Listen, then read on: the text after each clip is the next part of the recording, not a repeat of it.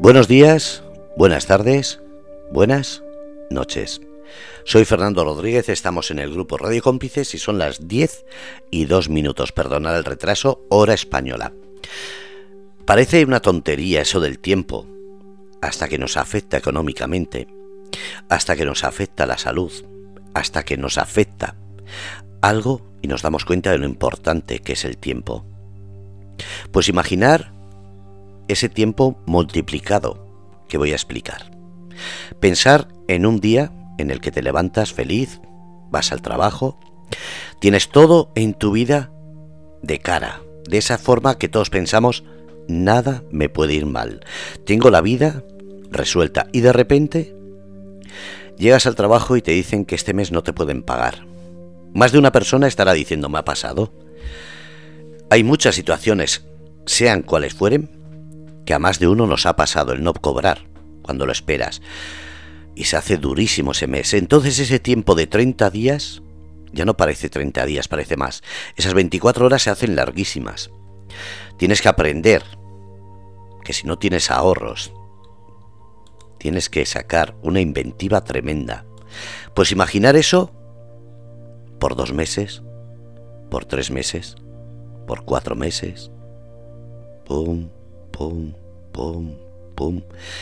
Más de uno ha tenido un ERTE, una espera de ERTE, y sabe lo que estoy hablando. Pero la situación que estamos hablando ahora no tiene que ver con la pandemia. No tiene que ver con un ERTE.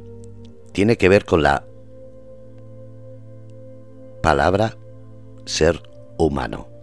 Porque las empresas cuando se convierten en negocios y miran a sus empleados como números, se convierten en máquinas. Pero siempre tiene que haber alguien responsable de recordar a esas empresas que hay que ser algo más humanos.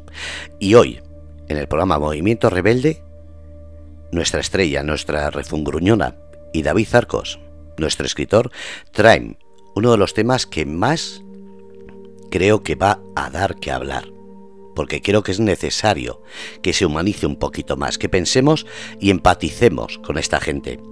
Así que vamos a, dar la bienvenida a Estrella Refungruñona. Buenas noches.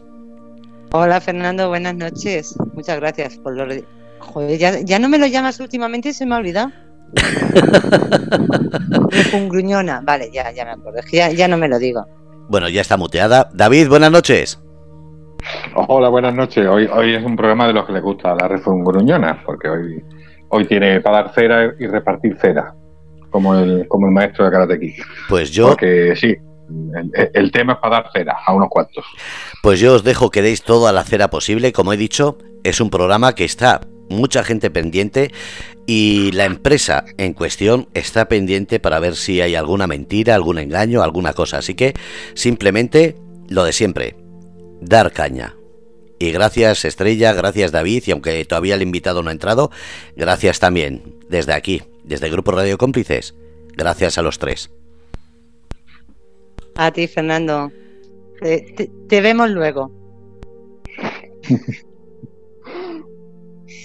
yo eh, sí te quería ceder una cosa, David, digo, porque yo sé que tú, eh, yo sé que tú llevas siguiendo mucho tiempo este tema eh, tú nos hablaste de ello, nos pusiste al, día y sí quería quería dejarte esta noche que que seas tú el que puesto que creo que eres el que más conocimiento por el tiempo que llevas siguiendo, lo más conocimiento tienes de, de ello, me gustaría que fueses tú esta noche quien presente a, a nuestro invitado, si te parece bien.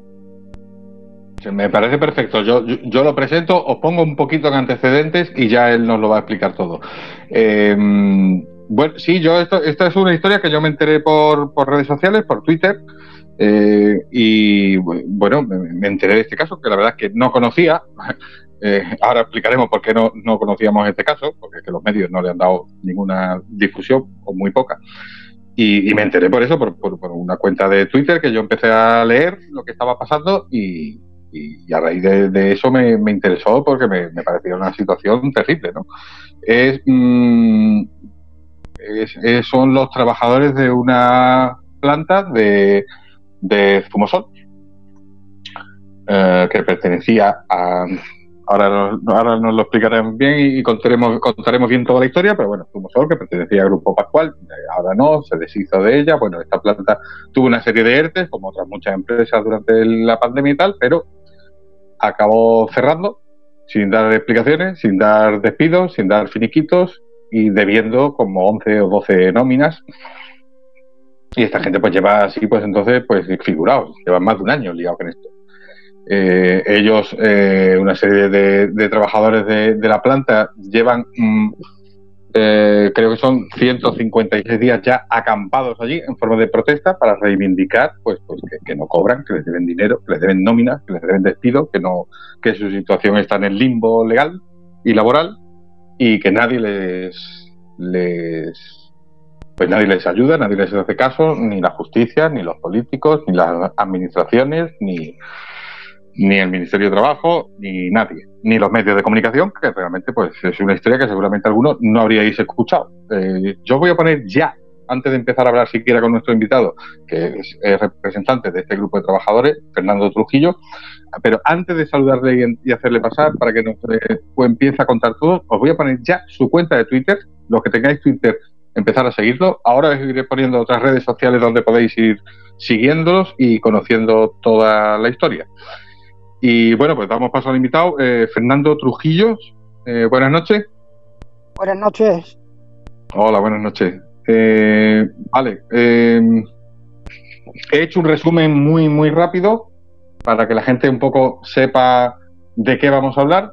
Los que no conocieran esta historia, que será la y, y ahora pues ya tú nos lo cuentas bien, tienes todo el tiempo del mundo, tenemos dos horas por delante para que nos lo vayas contando paso a paso esto, eh, eh, a ver, si, no tengo yo mal los datos, esto fue así, ¿no? Es decir, eh, esto era una planta de Zumosol que pertenecía al Grupo Pascual.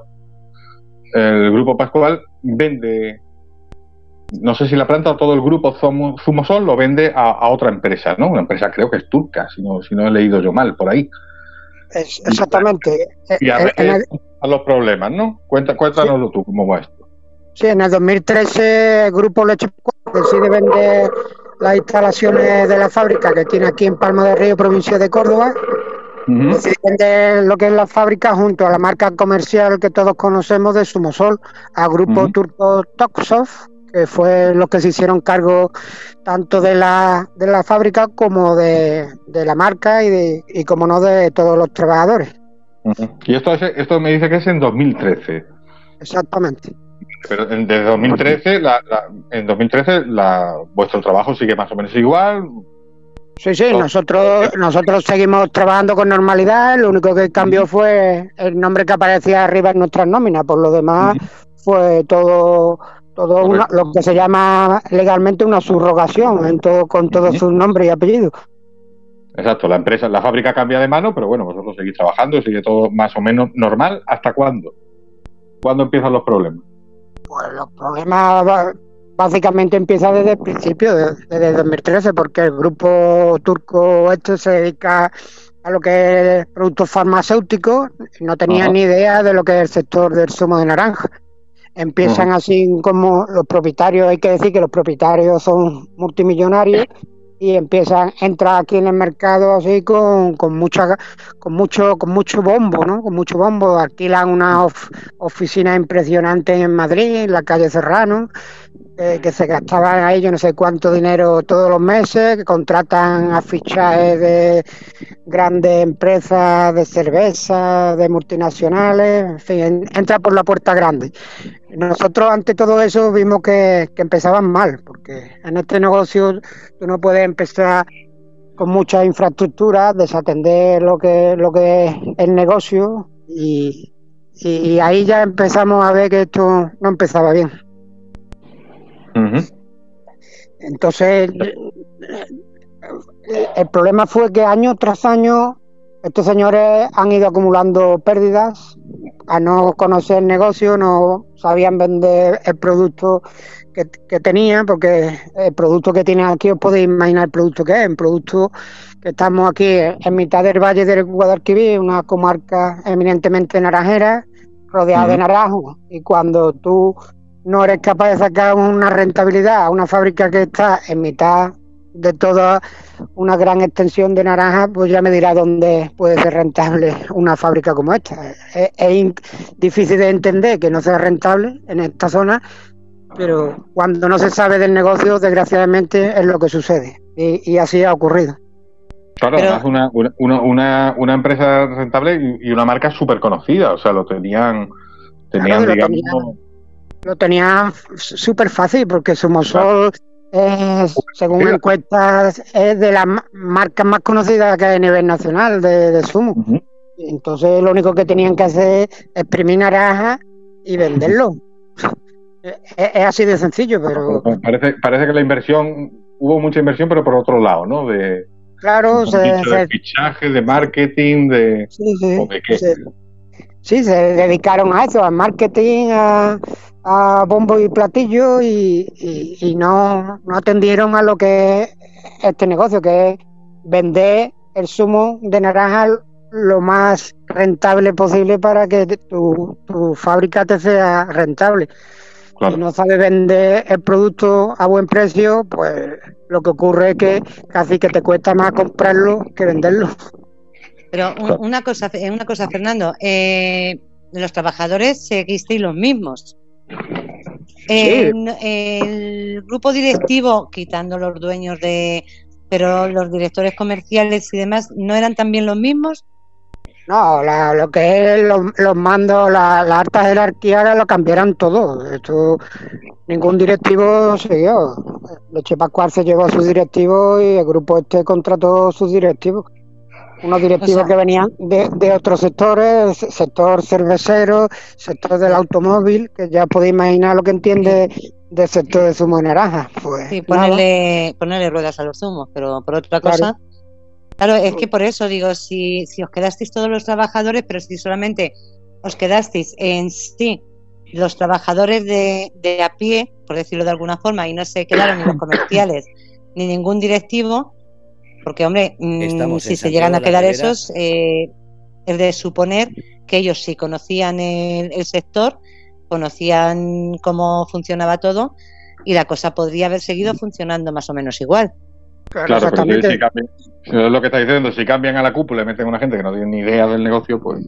Claro, los que tienen que tomar decisiones no tienen ni idea y ni siquiera consulta a los que sí entendíamos, pues ya me dirá tu resultado. El resultado es que es la situación en la que estamos ahora, que tuvieron que dividir la fábrica en dos, vendieron una parte, la zona de envasado, ellos se quedaron con la zona de extracción de zumo, porque no la pudieron vender, y, y, cuando se han dado cuenta, pues han tenido que contratar a una empresa, digamos, tapadera, que se las han sacado de la manga para evitar toda la responsabilidad legal que tenía con sus trabajadores. Han dicho que han vendido la fábrica cuando nosotros entendemos de que esto no ha sido vendido. Ha sido todo una obra de teatro. Es que es que eh, lo que yo he estado lo que he estado leyendo es, es un poco enrevesado todo, porque estaba como como dices tú más o menos el envasado, o sea, los que exprimían y los que envasaban, o sea, la como había como una empresa que se dedicaba a la zona del plástico y otra a la, eh, a la zona de, del zumo, o sea... Mm, sí, yo, yo lo explico así rápidamente. Sí, sí, sí. En el, en el 2019 vendieron la mitad de la fábrica, la que tiene las máquinas envasadoras, a otra empresa totalmente no tiene nada que ver con el grupo turco este, el SG Fruit, y ellos se quedaron con la zona de envasado. Y nosotros, el grupo turco, seguía con la parte de arriba. Eh, y, lo dicho, la parte de arriba creo que tampoco la vendieron porque no encontraron comprador, porque ellos nos, nos comentaron desde el, primer, desde el principio, desde el año, desde septiembre de 2020, que, que ellos no tenían intención de explotar esta fábrica y que lo que querían era era venderla y que iban a, buscar un comprador, que ellos solo se querían quedar con la marca Sumosol.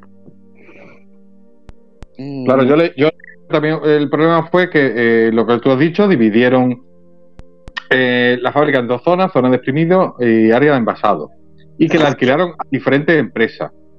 Y que una de ellas, la del área de exprimido, eh, se arrendó, pero no se vendió a otra empresa, una empresa llamada Citrosuco.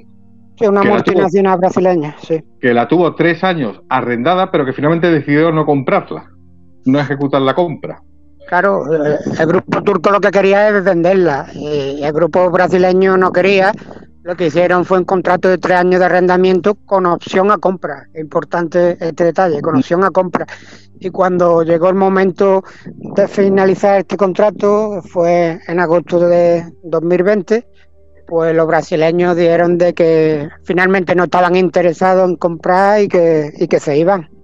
Y en ese momento fue cuando el grupo turco nos, nos reunió a todos los trabajadores y nos dijo que ellos no, no tenían intención de seguir explotando la fábrica y que querían buscar un comprador.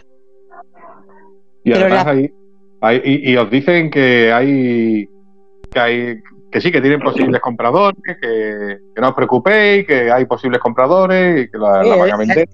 Ellos, no, ellos nos dicen que para buscar estos compradores que sean serios, con planes de viabilidad serios y, y viable de, que necesitaban que le firmáramos un ERTE, un expediente de regulación temporal de empleo, para, para darle tiempo para eso, para buscar comprador, cuando la definición de un ERTE no, no es para eso. Un ERTE se hace cuando tu empresa está pasando dificultades económicas y es, digamos, hace un paréntesis en el que la empresa se ve libre, entre comillas, de, de pagar los sueldos de los trabajadores y se hace cargo del Estado pero, pero es, eso, para una situación temporal, cosa que no era la que estaba atravesando el grupo turco. El grupo turco tenía pérdidas acumuladas económicas, estructurales, que nada tiene que ver con la finalidad de un arte. Pero la, empresa eh, Sumosol está cerrada, no tiene producción ninguna. Exactamente. Eh, el 1 de septiembre de 2020 la, la producción cesó y aquí desde entonces no ha habido actividad ninguna. Nosotros estamos aquí ahora que los compañeros están haciendo huevos revueltos con patatas y lo único que estamos aquí somos nosotros.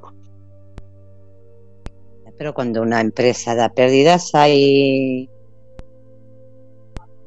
Mm, iba a decir el gobierno, la no sé, no lo sé, es que eh, es todo tan... Es surrealista todo, si, yo lo entiendo que es surrealista. La empresa nos comenta en octubre del año pasado de que ya ha vendido la fábrica. Primero nos dice el nombre de una empresa, un pequeño eh, molino de aceite. Luego al mes siguiente nos dice de que no, no, que no ha vendido a esa empresa, sino que se la ha vendido a otra. Y nos dice que nos van a subrogar a esa empresa, nos, nos subrogan, nos da de baja Sumo Palma, Sumo Sol, nos da de alta esta nueva empresa, que es una empresa que se dedica a comercializar plástico, que ya me dirás tú que tiene que ver con la extracción de zumo de naranja, que tiene un capital social de 3.500 euros y ah. que para poner en funcionamiento un monstruo como este tú necesitas un millón de euros al mes. Ya me dirás de dónde va a sacar esta empresa capital para eso. Nosotros desde el principio vimos que, de que esto no tenía pie ni cabeza y así lo trasladamos a todas las autoridades de nuestro alcance de que esto esto no, no era viable y de que esto no, no era una venta, sino nos, nos temíamos que era otro otro tipo de argucia para, para Sumosol evitar su responsabilidad con los trabajadores y esto ha sido todo un lavado de cara y, la única finalidad ha sido liquidar a los trabajadores y ahorrarse nuestras indemnizaciones. Esto no, no tiene otra explicación. Claro, porque hay, eh, siguiendo un poco el orden cronológico de los hechos, hay un primer ERTE que sí es más o menos bien, la, bueno, pues la, administración se hace cargo de, de, la parte de, las nóminas que, tiene que pagar en un ERTE, digamos, va más o menos todo bien. Pero luego hay un segundo ERTE eh, que ya es el que la Consejería de Empleo de la Junta de Andalucía lo echa para atrás. Y ahí es donde os quedáis en un, digamos, un limbo laboral legal raro, porque, claro, es que aquí, y además, por ejemplo, lo está preguntando en el chat eh, Juan Juan Vicente Molina, dice, ¿y el gobierno no interviene? Claro, sí, eh, la Consejería de, Empleo dice, este, este no es no es legal. Esto, esto no está bien formulado. Eh, además, por lo visto, no, no, habían presentado las cuentas, ni las auditorías de. La, fábrica no había presentado las cuentas correctamente, ni las auditorías de 2019-2020. En fin, y por una serie de cosas, echa para atrás el ERTE. Pero bueno, echa para atrás el ERTE y os deja allí en el limbo. Bueno, sí, eh, a este segundo ERTE, el Tribunal Superior de Justicia de Andalucía lo declara ilegal y hay una sentencia. Lo que pasa que la empresa lo ha recurrido y no sabemos en qué va a quedar ah. esto. Eh, ahí empiezan a debernos ya los seis meses, que ya hay una sentencia que lo dice. claro, empezamos con el tema de, de, legal, ilegal, recurro, ilegal, recurro, y mientras vosotros sin trabajo y sin cobrar. Claro, la empresa en todo momento se agarra esto, a, dilatar los procesos todo lo que puede y a jugar con nuestra paciencia, esperar que nos rindamos, nos vayamos sin, nada y, desgraciadamente eso es la tónica habitual a lo que recurren las empresas, al aburrimiento de los trabajadores que saben que dependemos desgraciadamente de los salarios y, de eso se aprovechan, pero nosotros seguiremos aquí en nuestro empeño hasta que hasta que se dé una solución efectiva a nuestra situación, porque lo que están haciendo es una tropelía con, nosotros. Se han saltado todos los derechos laborales, la constitución, vamos, que se han saltado a la torera todo lo que por lo que hemos luchado nosotros tanto. Es que es tremendo porque vamos, vamos a establecer los tiempos. ¿Cuándo, ¿Cuánto lleváis sin cobrar? ¿Cuándo fue la última nómina que cobraste en, normal, en condiciones? Vamos a ver, déjame que haga memoria, porque es que. Porque va para largo. va para largo. La, última nómina completa creo que fue con, con, la empresa esta multinacional brasileña en agosto de 2020. Ya después han sido a lo mejor medias nóminas porque no le ha correspondido a Sumos Palma pagarlo entero por, por el fin de ERTE, pero completa creo que ha sido eh, en agosto de 2020. Que, que, a la vuelta de la esquina están los dos años ya. No, sí, ah, sí, sí, sí. Claro, en agosto dos años. Sí, bueno, luego después obviamente hemos cobrado nuestro desempleo, pero nosotros, nosotros eh, tenemos ya una sentencia que dice que la empresa Somos Palma, Somos Sol nos debe seis meses y aparte, como tampoco hemos sido despedidos, pues todo el tiempo transcurrido desde que nos dieron de baja hasta la fecha de hoy, nosotros entendemos que nos tiene que pagar nuestras nóminas, porque si, si no hemos sido despedidos, estamos trabajando, ¿no? Claro, no hay despido, no hay finiquito, no hay nada. Claro. Nosotros independientemente hemos puesto, obviamente, nuestras correspondientes denuncias por despido tácito y, y eso es lo que estamos esperando a que haya juicio respecto a esas denuncias, que ya está aquí el primer juicio el 14 de junio para tres trabajadores y, tenemos toda la ilusión puesta en este primer juicio. ojalá, ojalá haya algo. Yo ahora mismo sí te quiero, sí te quiero hacer una pregunta, Fernando, digo, porque yo con esto de las subrogaciones, de que lo compra una empresa, pero que luego esa empresa no lo compra, yo ahora mismo ya, sinceramente, y yo para, como yo estoy hecha un lío, digo, por si alguien más lo está. Tú, y ah, todo el mundo, yo también. ahora mismo, entonces, Sumosol, ¿a quién, eh, ¿a quién pertenece? Sumosol sigue perteneciendo al grupo turco Tokosov. ¿A los turcos? Sí. Vale. Por eso digo, porque como estaban los brasileños, que luego no lo No, pero los brasileños lo ha explicado bien, los brasileños lo, los brasileños tuvieron y se fueron. Claro, Derecho pero, de explotación. Pero luego había otros, en, teoría luego. De comprarlo y no quisieron comprarlo. Claro, pero también luego vinieron otros que los que ha dicho la empresa que tenían tres mil y pico que no se podían hacer cargo. Por eso digo, yo ha habido ahí un momento como que me, me he medio perdido. Por eso quería eh, aclararlo yo para mí y por si alguien más tenía alguna duda, o sea que es Tumosol y los que a vosotros os deben el dinero es el grupo turco. Sí, hay que aclarar que nuestra empresa se llama Sumos Palma. Lo que pasa es que Sumos Palma es la propietaria de la marca Sumosol. Pero nosotros, nuestra empresa es Sumos Palma. Y, Sumos Palma es la, la que tiene ahora eh, la marca comercial Sumosol, que la envasan en otra fábrica que no es de su propiedad mediante contrato de, envasado, de, matila que se llama. El Sumosol puede ir a cualquier fábrica decirle, oye, eh, envásame tantos litros de este envase con estas características que yo te doy papel bris y... A, ver, a ver, yo quiero, a ver, yo quiero que me expliques eso. Yo quiero que me expliques eso, digo, porque claro, mm, vamos a ver. Eh, me estás diciendo que eh, Zumosol, el grupo o Zumos Palma, que Zumosol en teoría es de Zumos Palma. Zumos Palma, Zumos Palma es la propietaria de la marca Zumosol, sí. Vale, es propietaria, Zumos Palma es, de, propietaria de Zumosol. Sí. Eh, de la marca, claro, de la marca. es la marca. Sí, la marca, vale. Pero Zumos Palma ha cerrado la fábrica. Pero sin Eh, embargo, sin embargo, sí bueno, está- ellos, ellos, ellos no, no lo han cerrado, ellos dicen que lo han vendido. bueno, la A, entrada la a, han vendido, a- vale, a CGPLA, lo que pasa es que CGPLA por aquí ni ha aparecido ni, ni sabemos nada de ellos. pero sin embargo sí están envasa- envasando zumos con la marca Zumosol en otras empresas.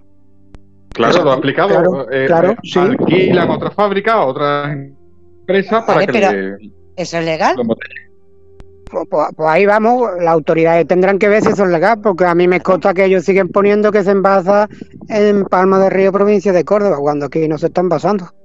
Claro, por eso, porque Claro. entonces ver, si ellos vas- siguen siguen haciendo los zumos de, su- de Zumosol, que son de ellos, que es una marca de ellos, Claro, tú vas al tienen ganancias, no- no- Zumosol. claro, A ver, pues, ellos, eh, ellos pueden envasar su mosol donde quieran, lo que tienen que hacer en el papel del zumo, tienen que poner envasado en tal sitio. sí, pero vamos a ver, no puede, una empresa no puede estar dando pérdidas eh, y diciendo que, que lo ha vendido cuando está fabricando en otra, empre- en otra empresa. Bueno, ellos pueden comercializar la marca Sumosol como quieran, que eso no, no hay nadie. Ellos tienen la marca registrada y ellos lo pueden hacer negocio como estimen oportuno. Y Ya, pero, pero vamos a ver, pero eh, Fernando, eh, Zumos Palma está teniendo unas ganancias con, con esa con esa marca, con Zumosol. claro, Claro, si ellos, claro, Obvio. si ellos no, ellos no dicen que tengan pérdida ni nada, ellos lo que dicen es que han vendido la fábrica. Ellos han hecho un, ent- un entramado legal diciendo que han vendido la fábrica a otra empresa, se lavan las manos de sus trabajadores y ellos lo que están evitando es la responsabilidad de pagarnos a nosotros nuestra correspondiente indemnización. Nosotros lo que estamos reclamando o trabajo o indemnización, pero algo no que nos han dejado aquí, que ellos dicen que nosotros pertenecemos a CGPLA y CGPLA dice que ellos no tienen nada que ver con nosotros porque han roto el contrato. Y ahí estamos nosotros en el purgatorio, que no estamos ni en el cielo ni estamos en el infierno, estamos en Ah, mitad de la en nada. un limbo, estáis en un limbo impresionante. Sí, la verdad que sí, yo no pensaba que en España esto pueda suceder, pero sucede, sucede. Y, además, y, además, y además tanto tiempo que ha pasado. ¿Cuánto, ¿Cuándo tomáis la determinación de plantaros allí, de montar un, un campamento y, y plantaros en la fábrica? Pues la fábrica eh, allí está cerrada, estáis vosotros nada más. Sí, ahora sí, porque los compañeros de abajo de envasado LC Fruit han declarado huelga y también están ellos desde hace 10 días en, en huelga. Así que actual, ahora mismo aquí en la fábrica estamos 7, 8 personas que estamos, están aquí los compañeros haciendo sus huevos con patatas, huevos revueltos con patatas y, y aquí estamos, lo que estamos haciendo nosotros es vigilar para que aquí no se lleve maquinaria ni se lleve nadie nada aquí. Estamos haciendo labores de vigilante de seguridad, básicamente. No, no, si encima, encima estáis trabajando para ellos, o sea, Claro, pero estamos protegiendo lo ya, que ya, ya, ya. para una posible sentencia de que se utilice esta maquinaria para pagar nuestras indemnizaciones, haya maquinaria, porque como dejemos vía libre a estos señores de Sumosol, estamos seguros de que habría vendido todo lo que se puede vender para ellos tener liquidez. Y es que, no sé, sigo, eh, me sigue pareciendo todo esto surrealista. Lo es, lo es. Es que a todas luces esto es inconcebible que esto se permita, pero yo ¿Son siempre digo que cuántos- este- este- Perdona, ¿cuántos son, cuántos son los trabajadores afectados? 30 somos y- 38 38. trabajadoras y trabajadores. 38. 38, que son 38 familias afectadas. Y, lle- y lleváis allí 156 días ac- ac- acampados. Sí, hoy hace 156 días, sí. Joder, Yo, tremendo. y las administraciones no os habéis puesto en contacto con ellos, os han intentado ayudar de alguna, os ayudan de alguna forma, os han intentado dar alguna solución. La- las administraciones públicas nos han recibido ya todos y se echan las culpas uno a otro con el tema este de la palabra que me he escuchado yo últimamente, que es competencias. Esto no son mis competencias, esto es del otro, del otro. Qué raro. Y, mm. y, aquí nosotros hay un hecho que hay 38 trabajadores que actualmente no están cobrando nada, ni han sido despedidos, ni estamos dados de alta en ninguna empresa. Y yo no sé cómo la justicia permite esto. Es, más, es que eh, os han quitado la seguridad social, o sea, os han dado de baja también de la seguridad social. El 10 de noviembre nos dio de baja la seguridad social, somos Palma, y se supone que nos dio de alta CGPLA, lo que pasa que CGPLA a los 19 días anula el alta, con lo cual figura que solo hemos trabajado para ellos un día. O sea que desde el 11 de noviembre nosotros no estamos dados de alta en ninguna empresa ni hemos sido despedidos de ninguna empresa. De verdad, que es que me tengo que reír. Es que. No, sí, es que es de risa. Es, eh, que, te, quedas sin, sin, sin palabras. Parece que estamos hablando de un país tercermundista, pero esto está pasando aquí en Andalucía, en España, y con la con la inactividad de todas las administraciones y de todo el mundo. Es duro, pero es, así. Hay... Dale, dale, Estrella. No, iba a preguntar que si en este grupo turco eh, hay socios españoles o... Bueno, sabrá. No, no, no yo, yo espero que no. Ellos tienen diferentes empresas también compraron la marca de chocolate Pernigotti, que también cerraron la fábrica, hicieron la misma operación, se quedaron con la marca, cerraron la fábrica. Y para ellos, los trabajadores es parte de las máquinas que para ellos somos números y no ellos no tienen no tienen corazón, no tienen espíritu y, están ellos tan tranquilos sabiendo que nosotros estamos aquí y ellos están en su chalet de la Moraleja o yo no sé de dónde estarán ellos.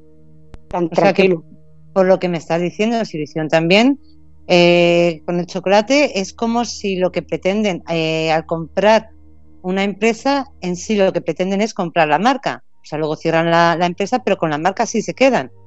Obviamente. Y yo creo que al final se la llevarán allá a Turquía, también las marcas, y, y aquí nos dejarán a todos entrampados. Pero eso es una dejación de las administraciones. O sea, vamos a ver si una empresa que ya hace una cosa que lo hace una vez, le dejan hacerlo dos. Mm, aquí hay, lo siento, mm, disculpadme, pero a mí esto me huele muy mal. Sí, y, también si hablamos de todas, todos los millones de euros que han cobrado de subvenciones, que tampoco nos ah. olvidemos de eso, que todos los que han llegado aquí, eh, la Junta de Andalucía le ha dado sus subvenciones no, supongo que será subvenciones a fondo perdido, sin ningún tipo de justificación, y cuando ellos estiman oportuno, recogen, se van y, llega otro y otra vez a empezar. Subvenciones, se van. Y yo llevo trabajando aquí desde 1997, han pasado ya diferentes empresas y siempre ha sido la misma mecánica. ¿eh? Llegan, las administraciones le abren las puertas, le dan sus subvenciones eh, cuando estiman oportuno recogen los chismes, se van, dejan los trabajadores aquí. Nosotros hasta ahora hemos tenido suerte de que siempre han llegado empresas que, han seguido con la actividad. Lo que pasa que en este último cambio, pues, Sumo, Parma vendió y no llegó ninguna empresa. Ahí, ahí acabó la historia. Claro. fíjate, al final, esto, esto es un problema de fondo de, cómo en España no, no cuidas tus empresas. Obvio, obvio. En otro país es impensable. en nuestro país, que te vengan de fuera, te compren la, la, empresa sin ningún tipo de garantía de que la empresa va a funcionar, de que va a mantener los puestos de trabajo, es impensable. Es impensable. En Japón, por ejemplo, no, no puede, una fábrica no puede tener la mayoría del capital, no puede ser extranjero prohibido por ley.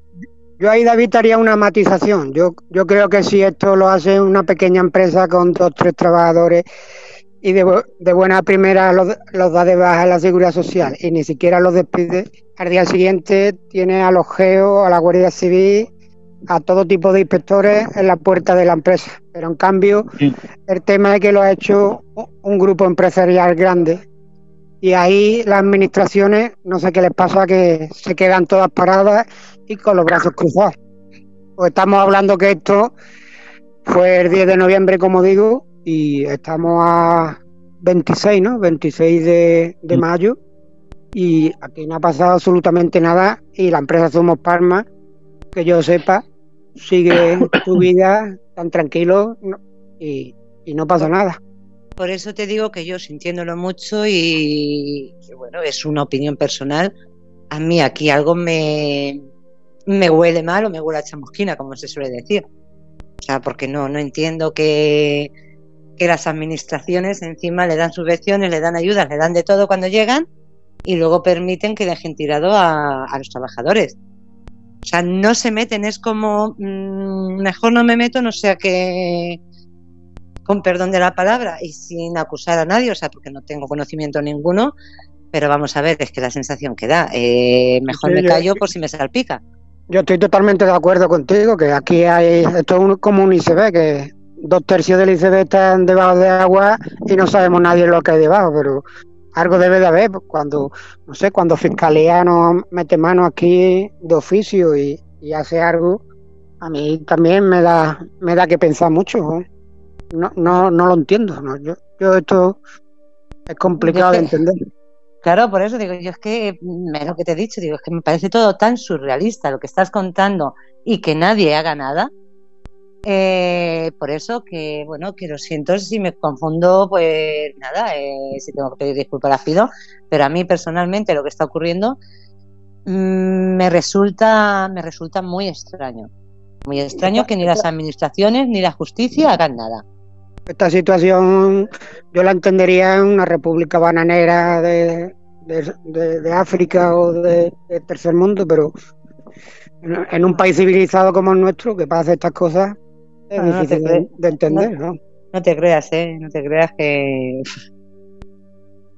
que ya hemos visto tantas cosas que yo creo que ya no nos extraña nada. Pero pensamos que estamos protegidos y cuando te descuidas, la protección no sé dónde está. No. no o no está, o, lo que estamos diciendo, que, mm, que algo tiene que haber, algo tiene que haber que se desconoce para que no se actúe directamente. De hecho, mira, por ejemplo, Juan Vicente está diciendo que, lo último que has dicho de que las empresas pequeñas, de las empresas pequeñas, que es cierto, que eh, en una empresa con tres trabajadores estaría, vamos. Entonces, no se entiende porque además, como tú has dicho, este grupo turco es un, grupo con eh, multimillonario, por decirlo de alguna forma. Eso es lo grave, que los, que los dueños son multimillonarios que para ellos liquidarnos a nosotros, cuando hablo de liquidarnos, obviamente pegarnos un tiro, indemnizarnos. Para ellos es carderilla. Es que no, no entendemos muy bien el circo este que han montado, además estilo chapuza, porque no han hecho las cosas bien, no han hecho auditorías, no, han cambiado la escritura de la fábrica, en fin, que han hecho aquí una obra de teatro chapucera. Y para evitarse una cosa que podían hacerlo ellos prácticamente sin, sin, darse cuenta, porque dinero tienen, vamos. Bueno, a lo mejor es eh, la forma en que se están moviendo. Lo mismo el dinero lo tienen, pero lo tienen fuera. Pero volvemos a lo mismo. Mm, que tú te equivocas en una suma en Hacienda y a los dos días tienes aquí, como decías antes, tienes a la Guardia Civil aquí.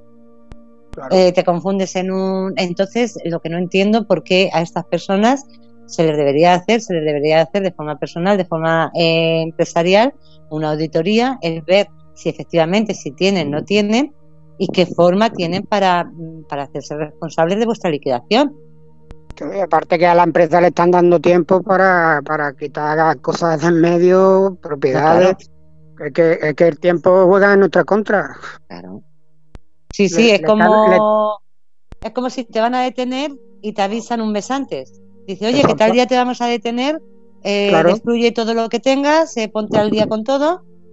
Eh, mm, o sea, es lo, que dices tú, la sensación es esa de que les están dando tiempo para que, mm, no sé, de alguna forma eh, no tengan luego ninguna responsabilidad. Claro.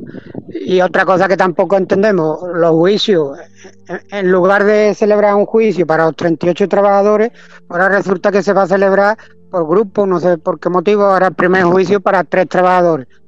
Pues, pues, como dice que está la justicia con tanto retraso, ¿no sería mejor que, se celebre un juicio para los 38?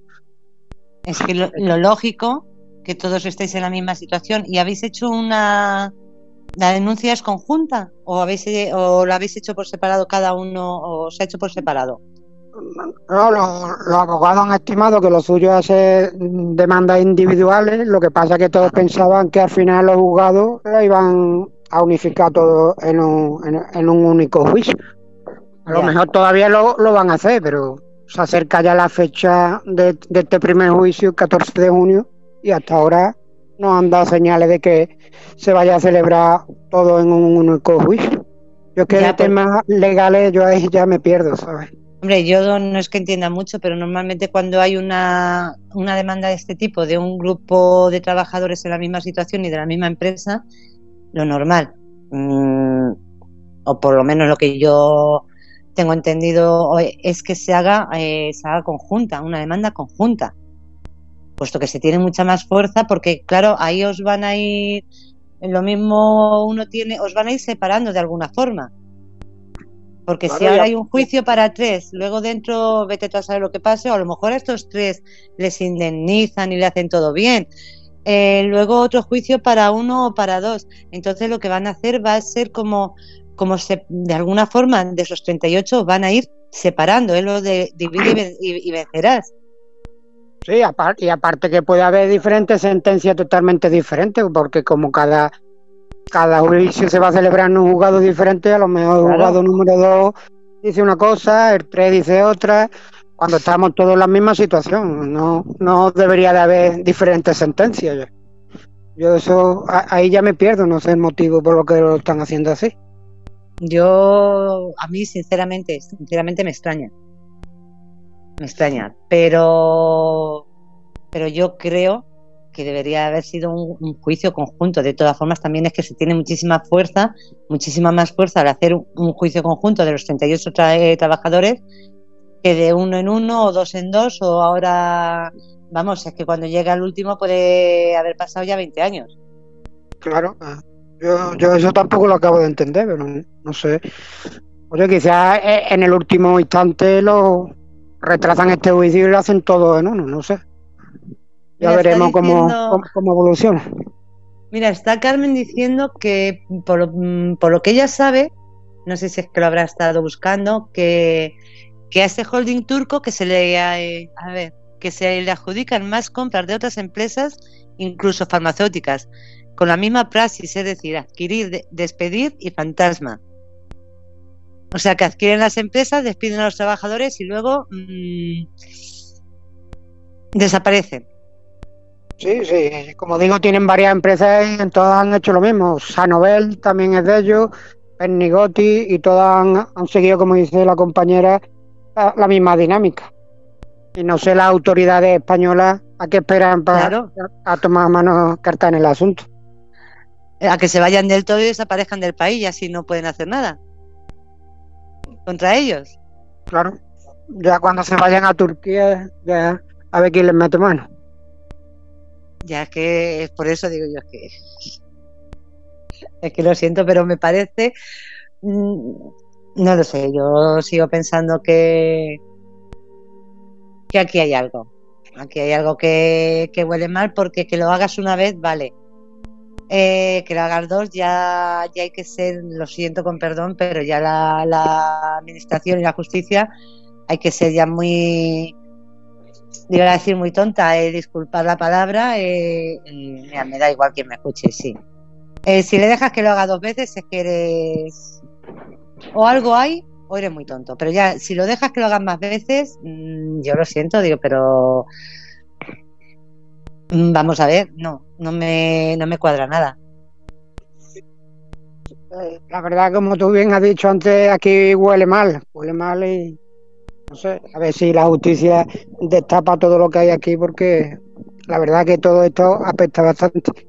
y siempre desgraciadamente hay que hablar con cautela y con presunción de inocencia y demás, pero aquí no, toda Claro, ah. sí, si creo que lo que estamos diciendo es lo que nos parece, o sea, que no tenemos pruebas, porque si tuviésemos pruebas ahora mismo lo que estaríamos haciendo es denunciar una denunciar algo que se está haciendo, o sea, mm, tanto tú como yo en este caso, eh, con la situación que hay, yo por lo menos lo que estoy diciendo es lo que a mí mm, me hace pensar esta situación, que no digo que, lleve razón, que me imagino que, que no sé, que habrá sus cosas y demás, pero yo creo que cualquier persona al escuchar lo que estás contando, que dejen a una empresa que, haga estas cosas, pues hombre, y, no se actúe, yo lo siento, digo, pero yo es que a mí mm, la única conclusión que saco es que hay algo detrás.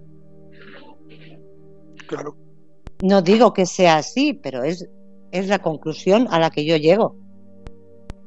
Y, yo lo que digo, ¿por qué no se reforma la, las leyes para evitar que se hagan este tipo de, de movimientos? Porque es bien fácil demostrar que, es una venta, digamos, ficticia, porque los expertos podrán demostrar de que aquí no, nunca ha habido intención de vender. Por eso te digo, pero, pero hay expertos que se estén ocupando de ello. Hombre, yo, yo espero y confío que cuando se celebre el juicio haya expertos que, demuestren una cosa, demuestren otra, ¿no? El oficio, claro que hay peritaje, hay expertos. Solo lo tiene, lo tiene que mandar un juez que se haga. Es lo único que falta aquí. Claro, pero por eso te digo que si esta empresa ya ha actuado así en más, en más ocasiones y se ha ido de rositas, mmm, que nos hace pensar que en esta ocasión no va a ser, no va a ser igual no sé. Yo, yo, yo espero que no, que esta vez sea, la donde no se cumpla el modo operandi, la justicia dictamine que tiene que pagar todo lo que debe, porque está claro una cosa, que la cuantía económica que nos debe es muy, muy fácil de calcular, pero el daño psicológico que tenemos nosotros, eso, nosotros, y nos repone nosotros de eso? Claro, es que... El, daño psicológico ya está hecho. Esa, esa es otra pregunta. Vosotros sabéis de lo que habéis denunciado, me imagino que es vuestra situación de que no se os paga. Pero en algún momento os habéis propuesto el denunciar eh, lo que estás diciendo tú, que además hay, hay peritos forenses que, lo pueden acreditar, el daño psicológico que todo eso, eh, todo eso eh, os está haciendo, eso en un juicio también sirve.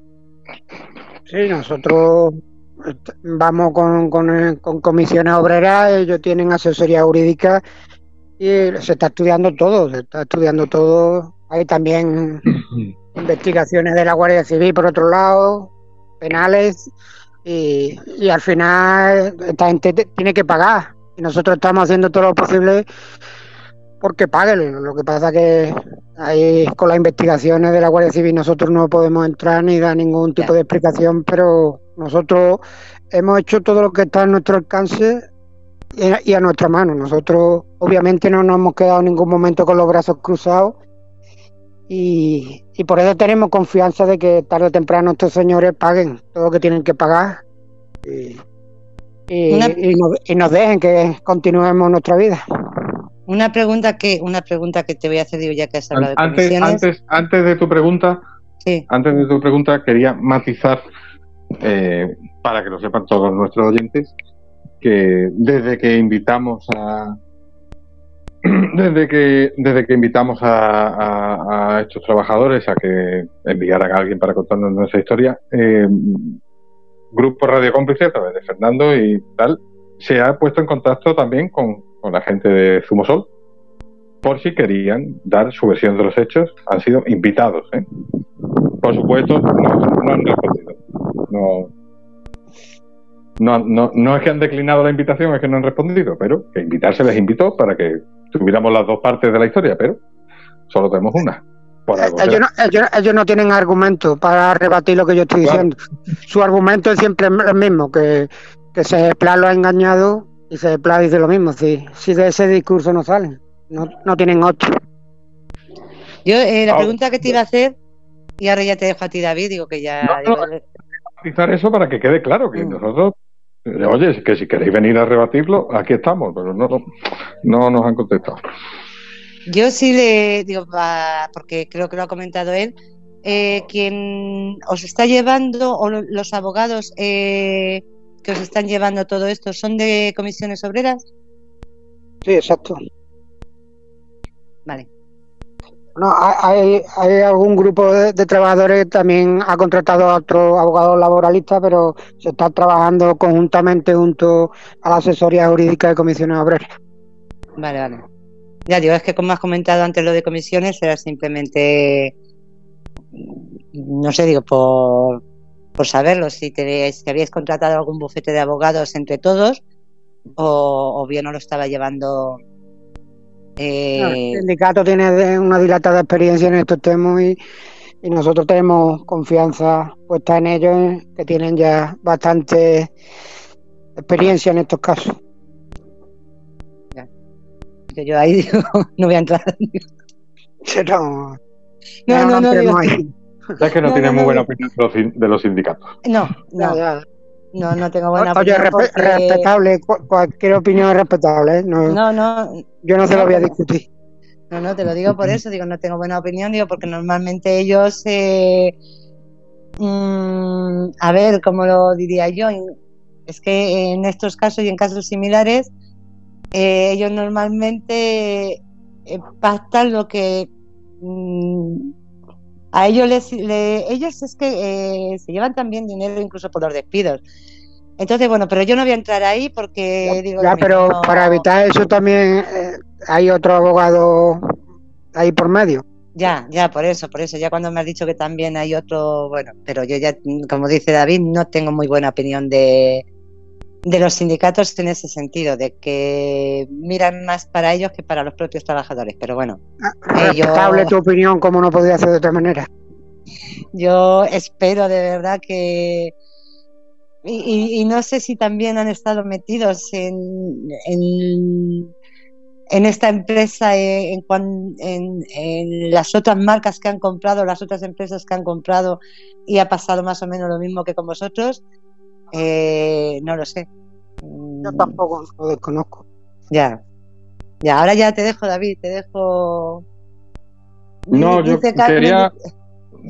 Carmen dice, por favor, no lo, no lo dejéis en manos sindicalistas exclusivamente. Política. Sí. bueno, pero, bueno, por lo menos, oye, si, comisiones por lo menos les está prestando apoyo, pues bueno es. Porque yo, eh, antes, ha, antes ha comentado Fernando que, que bueno, que, las administraciones mm, apoyo no mucho, básicamente pasarles la pelota unos a otros. Em, y los políticos, porque mira que estamos ahora en, elecciones, estamos en casi campaña electoral en Andalucía.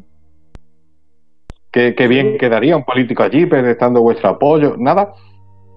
Sí, sí, aquí hemos tenido visitas de todos los partidos políticos, de todos los colores, los verdes, los azules, los rojos, los naranjas, los morados, aquí han estado todos, todos con, con promesa, con fotos y, y, nosotros seguimos aquí, seguimos aquí, encerrados. Con eso te lo digo todo, ¿no?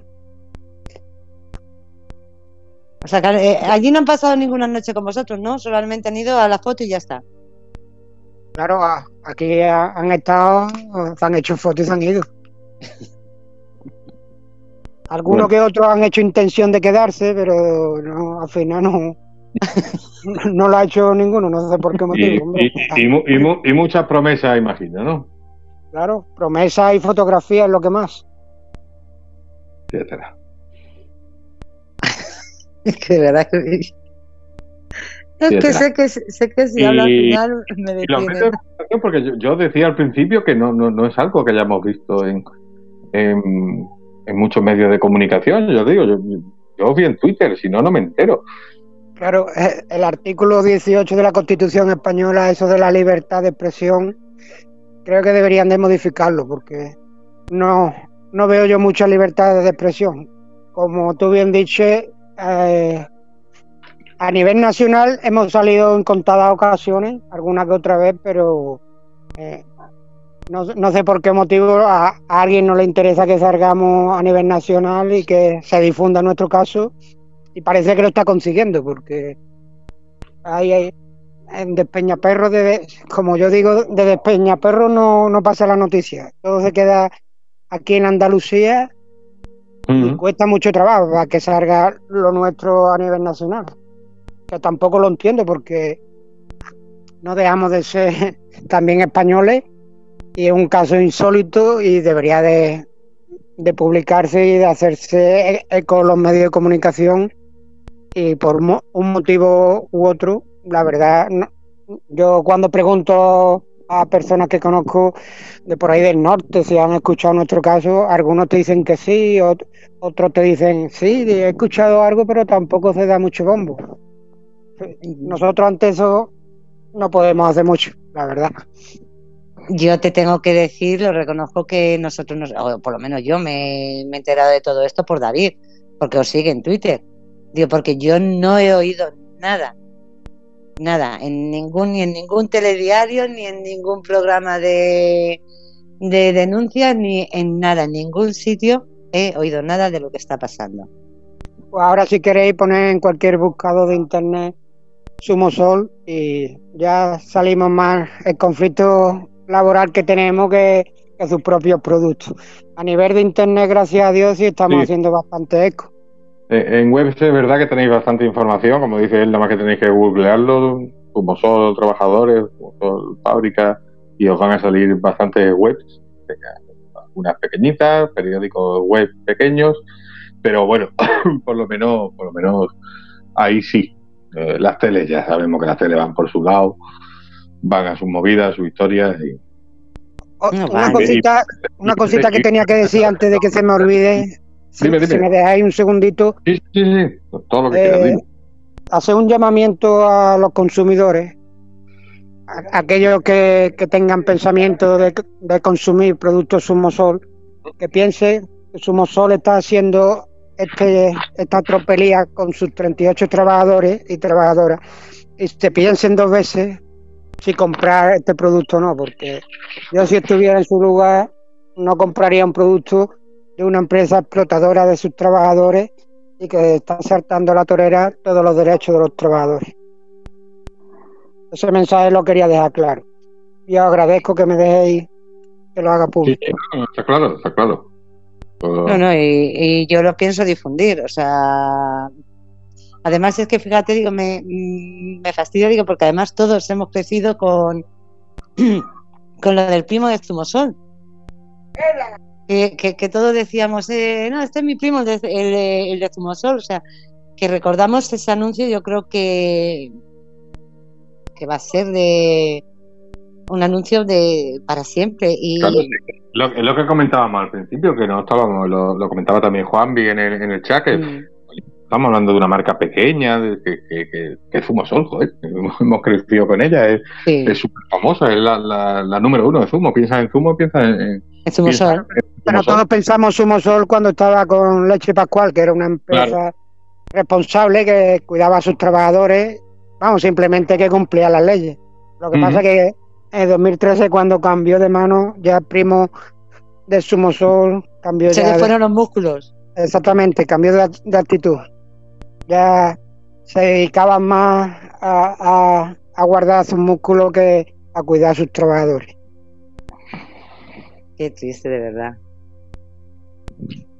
Oye, Fernando, cuéntanos un poco cómo, cómo es la vida ahí acampado, cómo, cómo lo hacéis, estáis siempre todos los días, os turnáis, va la familia, quién os lleva la comida, cómo, cómo, cómo estáis, tiendas de campaña, ¿Cómo, eh, nosotros estamos instalados aquí debajo del aparcamiento de coche que hay aquí en la fábrica. Un aparcamiento de estos de chapa, que os podéis imaginar la temperatura que se alcanza aquí en Córdoba a las 4 de la tarde en pleno verano. Ahora estamos teniendo un pequeño respiro de, calor, pero en el momento que aquí aprieta el calor, pues la verdad que es inaguantable. Eh, intentamos buscar siempre la sombra, cuando, cuando llovía pues estábamos aquí con carpa, en fin, la vida, intentamos que sea una vida normal, pero de normal tiene bien poco. ahora mismo estamos aquí en mitad de la esplanada. Aquí están los compañeros preparando huevos revueltos con patatas. Y, este, y este, es el plan que tenemos aquí. Te quieres ir a cenar, te vas, ¿eh? No, yo, ellos son buenos y me medean un poquito. Que te dejen algo ahí. Juan Vicente nos está preguntando que cómo, que cómo subsistís.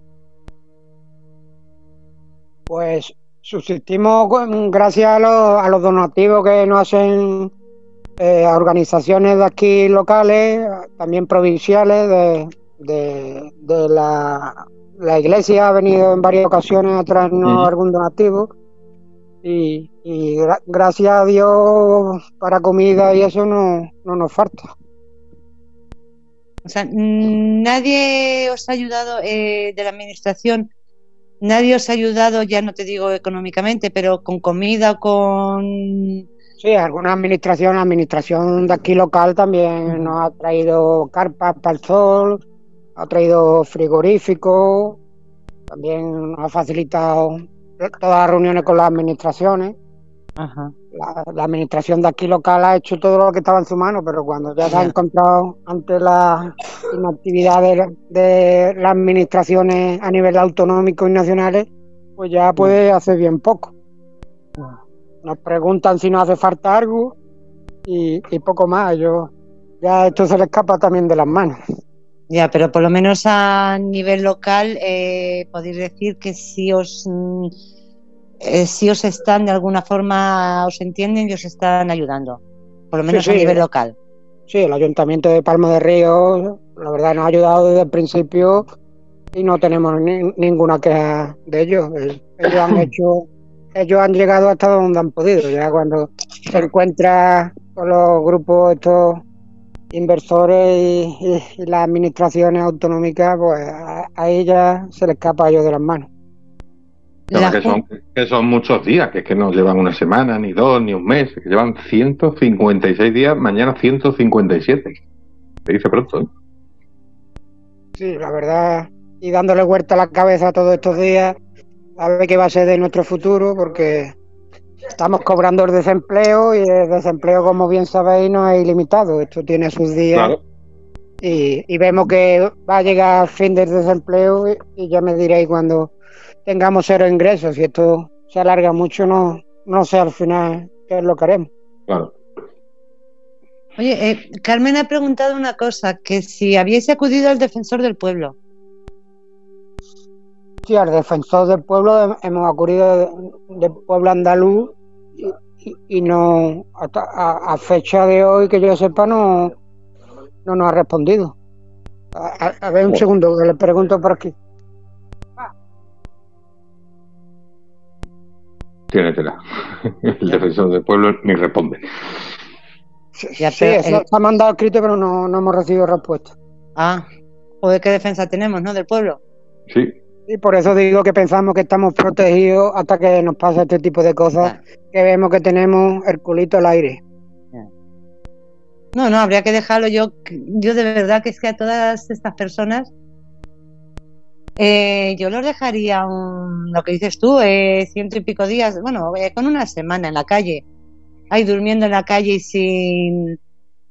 y que se les quite la nómina y que se les quite todo, o sea, un susto de decir, oye, que ya no tenéis nada. A ver si comprendían la situación por la que, porque claro, es muy fácil desde el sillón de tu casa tranquilamente con cobrando eh, no sé lo que cobrarán, pero varios miles, eh, cobrando dietas y cobrando de todo, es muy fácil decir yo voy a ayudar. Desde ahí la verdad es que, pues que lo siento, digo, pero es que se me pone una mala leche impresionante. Imagínate a nosotros que, estamos aquí. digo, pero es que, madre mía, de verdad, digo, es una rabia, una impotencia, digo, vamos, digo, ya vosotros ni Está diciendo Carmen en el chat que ella va a intentar hablar con el asesor del representante de compromiso, en el Senado, que mañana le escribirá sobre este tema a ver si se pudiera hacer algo. Pues muchas gracias, Carmen, todo lo que todo lo que se ocurra. nosotros cualquier ayuda es bien recibida, porque a ver si entre todos podemos hacer que nos escuchen los grandes mandatarios y que hagan algo ya de una vez por todas, porque la situación que es un poquito ya insostenible. Yo, lo que, yo, que, ya digo que ya los conocí y los sigo en Twitter, que sabéis que es donde más me muevo, y, en Twitter es impresionante la, cantidad de gente que, cita a políticos, a las cuentas de Twitter de políticos, eh, y, y, nada, no, no, no, Si políticos vienen y llaman, a mí me ha llamado el secretario de Estado de Empleo en varias ocasiones, que ha, venido y la ministra de Asuntos Sociales también ha estado aquí, pero no dejan de ser eso, todo promesas. Y pasar los días y aquí no se hace nada. Van, tenéis todo mi apoyo, hasta luego. Claro, me voy que me está esperando el chofer con el aire acondicionado puesto. Eso, eso lo omiten, pero lo pensarán, no sé. Mira, Carmen está diciendo, digo, porque sí es cierto, y yo estuve con ella con lo de compromiso en el Congreso cuando ella tuvo los problemas de los ERTES y demás, que, que, cualquier cosa que si consiga hablar con ellos, si ellos le piden datos, yo ya me pondría en contacto con contigo o Sí, a través de, la plataforma de trabajadores afectados Sumosol Pernigoti, cualquier cosa lo pongan en, Twitter o en Facebook. o, yo, te, yo me pondría directamente en contacto contigo, te lo diría y bueno, ya os pondría vosotros en... tú, tienes mi teléfono, sí, sí, sí. ahí sin problema. Mm. Sí, sí, a ver si, oye, si por mediación de, en el Senado, pues oye, si pueden hacer alguna cosa o, o por lo menos intentar que se sepa porque vete tú a saber, lo mismo en el Senado tampoco tienen ni, ni puñetera idea de todo esto, que es lo más fácil. Sí, en el Senado ya han hablado ya de nosotros, eh, han dicho que el gobierno conoce de nuestra situación y que ¿Ah, están en ello, pero ah. siguen, siguen en ello. Sí, es que la última vez que estuvimos, creo que fue hace dos años, estaban de obras por allí cerca del Senado y me imagino que todavía no habrán podido llegar. Claro, esperemos que lo arreglen pronto. De verdad que ya te digo, me tengo que reír digo, porque... Eh, no, sí, hombre, una situación... Eh, es, preocupante, pero, pero, el sentido del humor yo, yo pienso que nunca hay que perderlo. No, pero me... yo, también me río muchas veces porque es que esto es de risa. No, pero me río yo, Fernando, en este caso me río porque es que si no me río sé que voy a, a soltar una cantidad de improperios mm. impresionante. Impresionante, porque es que yo creo que quien nos esté escuchando debe estar diciendo lo que has dicho tú, pero eh, ¿en qué país se vive? ¿Qué justicia, qué puñetera justicia tenemos en este país? ¿Qué políticos tenemos? ¿Qué administraciones tenemos? Es que estamos vendidos. Escuchando todo esto nos damos cuenta. A mí me hace muchísima gracia la gente que, que tiene su trabajo y como a ellos no les toca, miran hacia otro lado esto me recuerda mucho cuando lo de los ERTES. Y yo cuando lo de los ERTES decía, Dios, pero vamos a ver, ¿no os dais cuenta de que eh, mucha gente que se quedó en ERTE y se quedó sin nada eran personas que tenían un trabajo, un trabajo bueno, con unos sueldos buenos, y de repente se quedaron eh, pidiendo comida, que tenían que pedir comida. O sea, personas que trabajaban en empresas buenas. Y yo siempre lo he dicho, digo, no os dais cuenta que, todo el mundo estamos, que, que, estamos vendidos, que lo que hoy le pasa al vecino, mañana nos puede pasar a nosotros. Todo el que sea un trabajador por cuenta ajena está puesto a lo que nos está pasando a nosotros. Los funcionarios eh, están juegan en otra liga, pero desgraciadamente los trabajadores por cuenta ajena en cualquier momento te dice la empresa lo que nos ha dicho nosotros y oye, y se quedan tan panchos. Mm. Y nadie, nadie está preparado para afrontar esta situación. No. Pero es que eh, yo lo que sí quiero que la gente entienda que, que, hoy os está pasando a vosotros, una empresa, una empresa, en una empresa grande, un, porque estamos hablando, pues eso, eh, Zumosol que era conocido por todos, que era mm, en teoría una empresa grande que lo que luego no sabemos son los entramados que hay por detrás de que ahora eh, te lo compra uno, ahora yo lo vendo, ahora sí, ahora no, ahora los chanchullos que está viendo, porque yo creo que últimamente está viendo una cantidad de chanchullos con las empresas, de que de repente son de uno, luego la mitad lo que ha ocurrido, eh, luego que si una parte la venden a otros, que si luego vienen de fuera, que luego los de fuera se lavan las manos sea, eh, yo creo que, en este país existe un vacío legal. Eh, mm, nos venimos muy arriba cuando una gran empresa de fuera viene aquí, a España, decimos, joder, que es que esta empresa nos ha elegido a nosotros, pero mm, yo creo que deberían de investigar más porque a lo mejor esa gran empresa lo que viene es a hundir otras empresas. Oye, a, lo mejor, a lo mejor el político que tiene que meter mano en el asunto está en algún consejo de administración de estas empresas. No sabemos. ahí, lo dejo. Sí, lo mismo sabe que cuando eh, deje su cargo ya tiene dónde irse. Exactamente.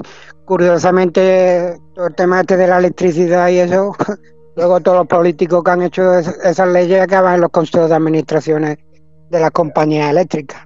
Qué casualidad. De las compañías eléctricas, de las de teléfonos, de las farmacéuticas, de eh, de todas. O sea, si lo que dices tú, a saber qué hay detrás de todo esto. Mm, lo siento, yo eh, simplemente digo que a saber lo que hay detrás. O sea, yo no lo yo sé. no pongo la mano en el fuego por nadie ya. No, no, yo no, yo es que no la pongo ni por mí. digo, no, digo, y menos por una persona que no conozco. Pero mm, sí es cierto, y la, Junta de Andalucía tampoco ha hecho nada. O sea, la, Consejería, eh, la Consejería de Empleo eh, está haciendo ahí negociaciones con posibles compradores interesados compradores fiables, eh, eh, pero, pero es que no hay que olvidarse que Sumo Parma es una empresa privada, que la administración ahí, la administración no puede decirle a quién debe de vender, a quién no y qué precio de venta debe de poner.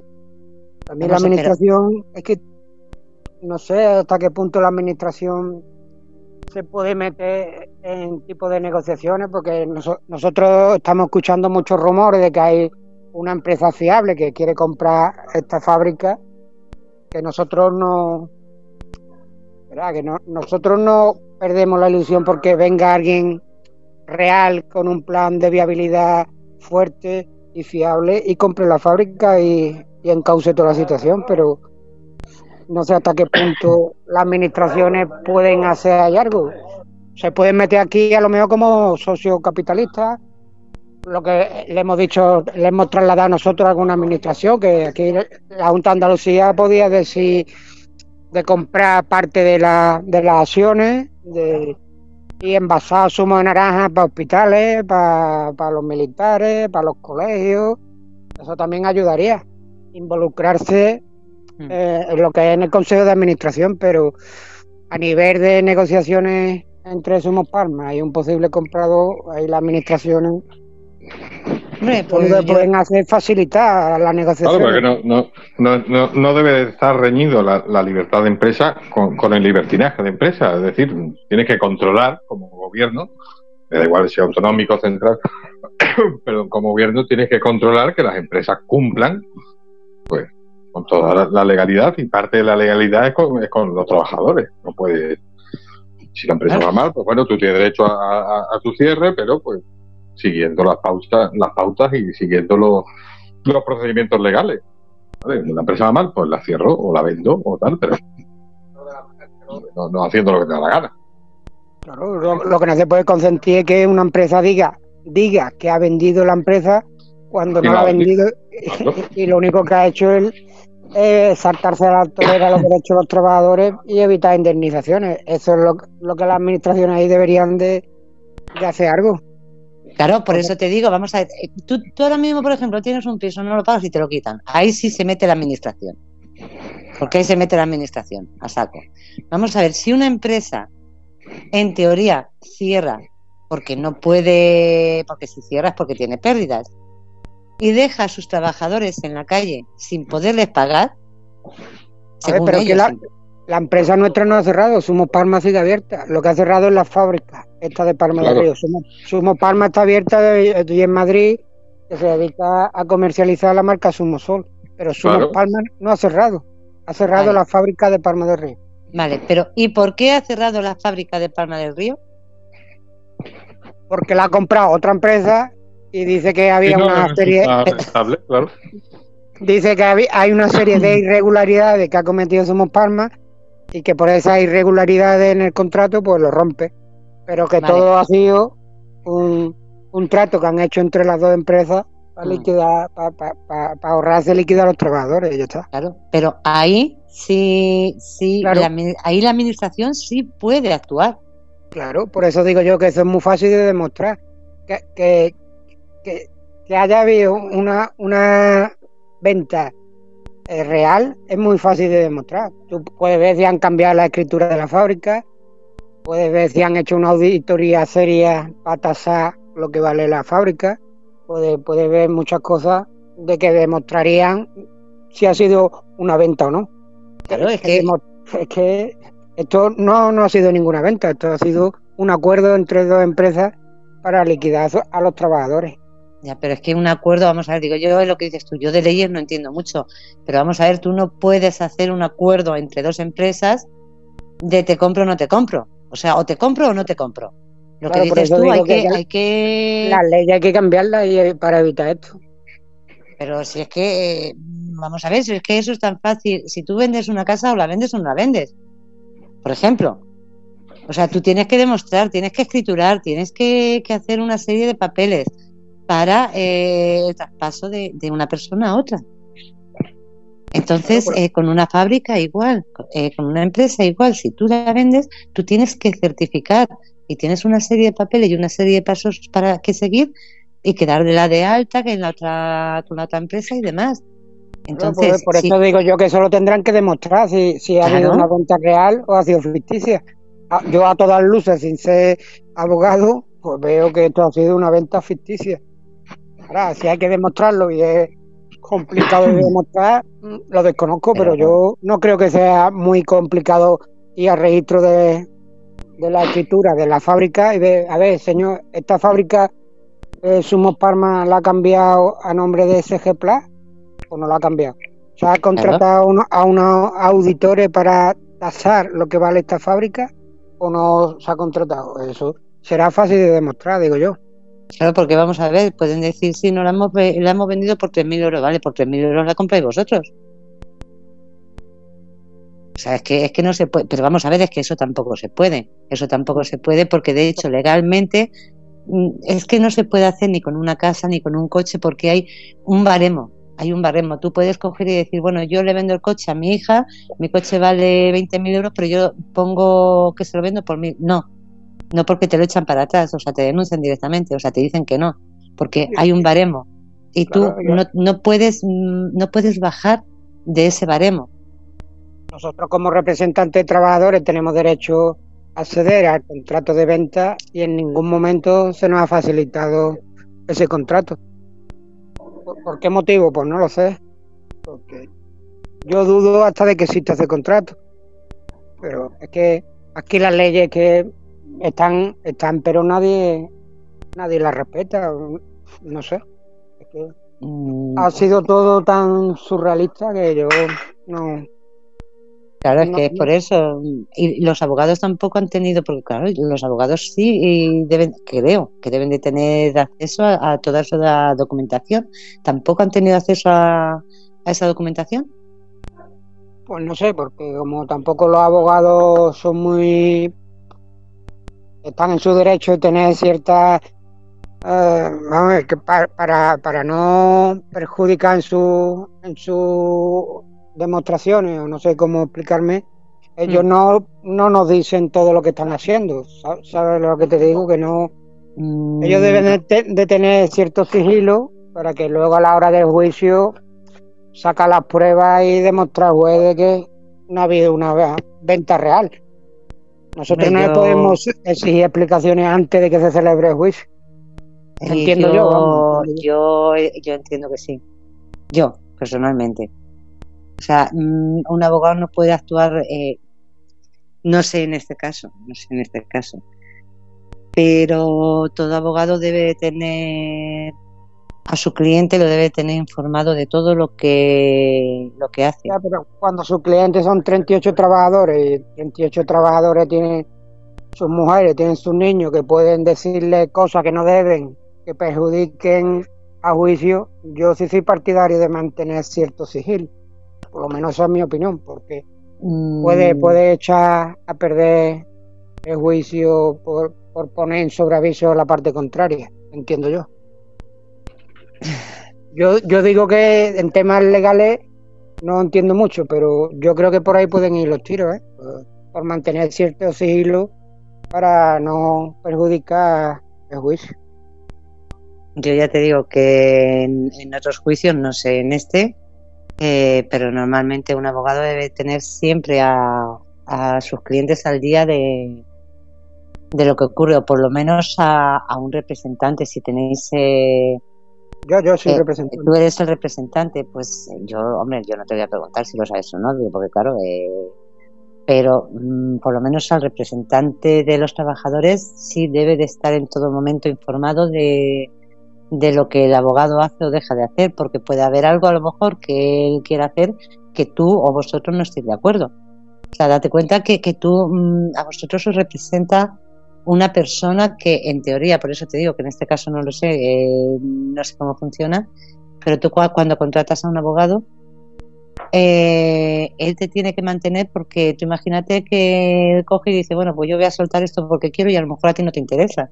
O sea, en todo momento te tiene que mantener informado de lo que sabe, no sabe y de lo que va a hacer, porque tú tienes que darle permiso para que lo haga. Eres tú el que le contratas y tú eres el que le tienes que dar permiso para que haga las cosas. Sí, pero es que eso tiene, tiene doble filo, porque ya te digo que si te dice una cosa y luego a ti se te escapa esa cosa y, y esa prueba es decisoria para la decisión del juez, yo casi que prefiero que no me lo digas, ¿sabes? Si yo tengo la posibilidad de meter la pata en ese sentido, no sé, que eso es delicado.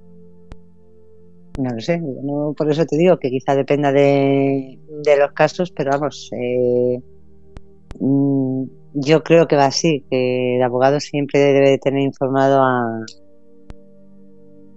su representado, pero bueno, que no lo sé. Este es otro caso distinto y bueno, pues eh, como dices tú, soy muchos, eh, entonces mm, lo mismo tiene algunas en la manga y no lo quiere no lo quiere decir. Mm, no lo sé, ojalá. prefiero que si tiene una, una, en la manga no lo haga público de, de la sorpresa en el juicio. Por lo menos así lo entiendo yo.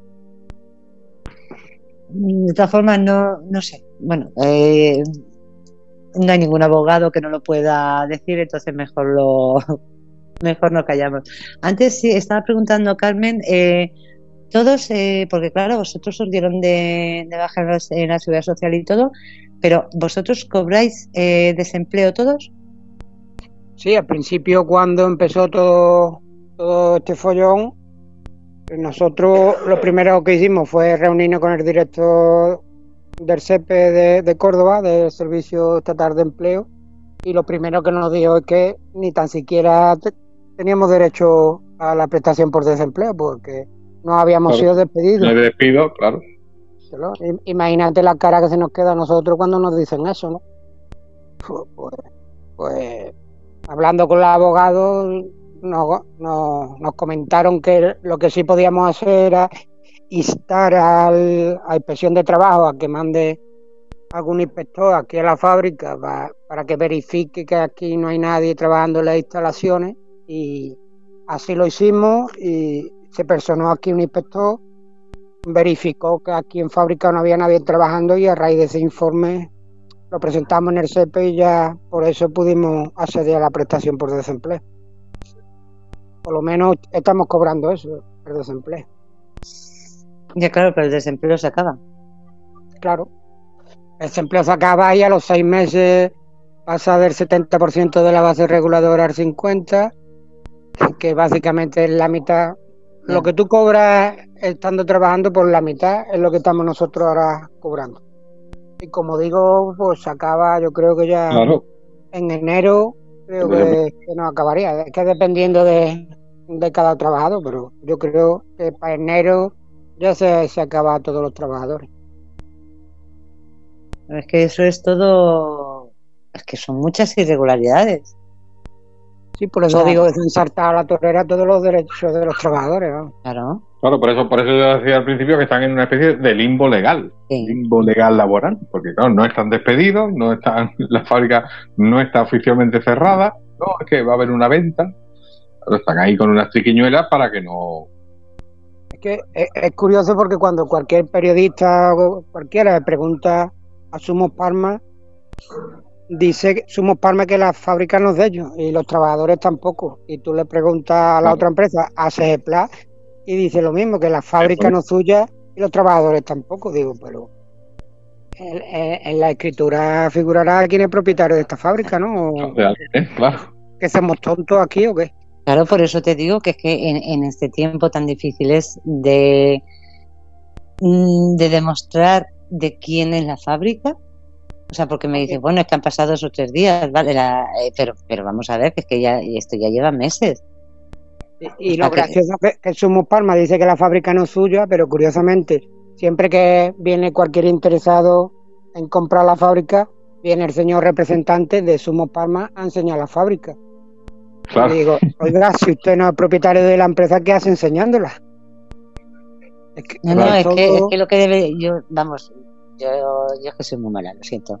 Yo lo que debe, debería de hacer es la próxima vez que vaya, mm. coger, llamar a la policía y decir, oiga, este señor no es dueño de la empresa y está intentando entrar a una empresa que no es suya. Entonces ahí, si tenemos fotografía tanto de los compradores como del señor representante de Sumosol y está en manos de los abogados, que eso ya está. no, no, pero, pero, pero, no solo eso, pero es que ya te digo que llama a la policía y decir es que está entrando, está intentando entrar un señor que no es el dueño.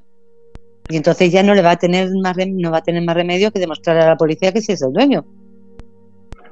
Es, que, las mentiras se cogen tarde o temprano, es que no esto no esto no tiene ni pie ni cabeza, por eso estamos confiados en que la justicia dictamine lo que tiene que dictaminar y se acabe ya el circo este que, han montado Sumosol. Pero es que la justicia algunas veces es lenta. La justicia siempre es muy lenta, pero claro, hay casos en que tiene, tiene que ponerse las pilas porque... Bueno, es, lenta según, para quién, porque la Paspadilla hemos visto que en tres meses ha tenido juicio del problema que tuvo con Telecinco. En tres meses, ¿eh? aquí hay gente que lleva, pues. Eh, es que la justicia, la justicia es igual para todos, como dicen, ¿no? Sí, sí. Es, ciega, con la venda en el ojo y la, balanza. Vamos. Eso es que se lo crea otro, porque nosotros ya no nos creemos que la justicia sea ciega. No, la, eh, no, la justicia es ciega con los pobres. Claro. no, miento, la justicia es ciega con los ricos y ve. Eh, eh, no, eh, ¿cómo sería en este caso? O sea, ve lo que quiere ver, vamos, directamente. Es ciega con la empresa, mm. en cambio tiene ojos para los trabajadores. A, la empresa la deja que haga lo que quiera. Exacto. Y a los trabajadores, vamos, los trabajadores estamos cogidos. Con la nómina no tienen cogido por todos lados, pero a las empresas, desgraciadamente, tienen impunidad para todo. Madre mía. Dice, Juan, dice que, que, no es lenta, que es prácticamente inexistente. y es que es así, es... Esperemos que exista para nosotros, porque si no... Ya, pero lo que pasa es, por eso te decía yo lo de, lo de desde mi punto de vista, eh, de que deberíais, eh, se debería reclamar también una indemnización eh, por daños morales, por, porque vosotros la situación que estáis pasando, o sea, os está haciendo, os está creando un, un daño que el daño económico lo pueden reparar. Lo pueden reparar en el momento en que si esperemos que la, que la justicia falle a vuestro favor y ese daño económico sí os lo pueden reparar. Os deben eh, 30, 40, 50, lo que sea o lo pueden reparar. Pero vosotros tenéis un, un daño psicológico adquirido en todos estos meses que ese, ese no, ese deberíais, deberíais de reclamarlo. Por eso te he preguntado yo antes, porque eh, ese los abogados deberían de, o, comisiones en este caso, debería de poner a vuestra disposición unos peritos forenses, eh, unos psicólogos, para poder demostrar el daño moral que os está tanto a vosotros como a vuestra familia. Sí, sí, la verdad, ese tema ya ha salido y, estamos en ello, estamos en ello. porque es obvio que el daño psicológico lo tenemos y eso mm, es irrecuperable. Mm. ¿Habéis pensado, yo quería preguntarle si habéis pensado, y, Carmen decía algo, hace ya un buen rato decía algo parecido en el chat, si habéis pensado algún otro tipo de, o habéis hecho algún otro tipo de movilización, no sé, ir al Congreso Andaluz o ir a, Madrid o... Sí, nosotros nos ha ofrecido ya varios partidos políticos de ir al Congreso de los Diputados a mantener diferentes reuniones en diferentes despachos y también algún partido político nos ha propuesto ir al Parlamento de Europa a, presentar escritos sobre nuestro caso y, estamos trabajando en ello. De hecho, la semana que viene mm, voy yo y otro compañero a, a Bruselas allí a presentar un escrito para, para que quede constancia de nuestro caso y no sé, poner, también el foco a nivel europeo, no solamente nacional, ya que aquí no nos hacen mucho caso ver si en Europa nos escuchan un poquito más. Mira, pues eso es un, eso es muy importante. Es muy importante, por lo menos que se sepan no solo, no solo a, a nivel nacional, que por desgracia se desconoce. Tengo que decirlo que desgraciadamente mm, yo creo que mucha gente se está enterando hoy de lo que, de lo que os está pasando. Pero sí es cierto, y fíjate, digo, mm, seguramente, digo, ojalá y sea verdad, que, si lo lleváis al Parlamento Europeo y, lo recogen y, dicen alguna cosa, seguramente incluso tengáis más visibilidad a nivel nacional aquí en España. O sea, quizás entonces haya, haya otros medios que ya como, como que ya sí orden, eh, orden importancia. O sea, se interesen por vosotros, que eso yo creo que sería bueno, sería bueno el que el que se hablase de vosotros porque también sería un poco el, hacer que la empresa se sienta como un poco coaccionada para intentar resolver vuestra situación. Ojalá sea así, pero para, para nosotros sería muy triste que nos escucharan más antes en Europa en Europa que en nuestro país, pero, pero oye, bueno. no, eso va positivo.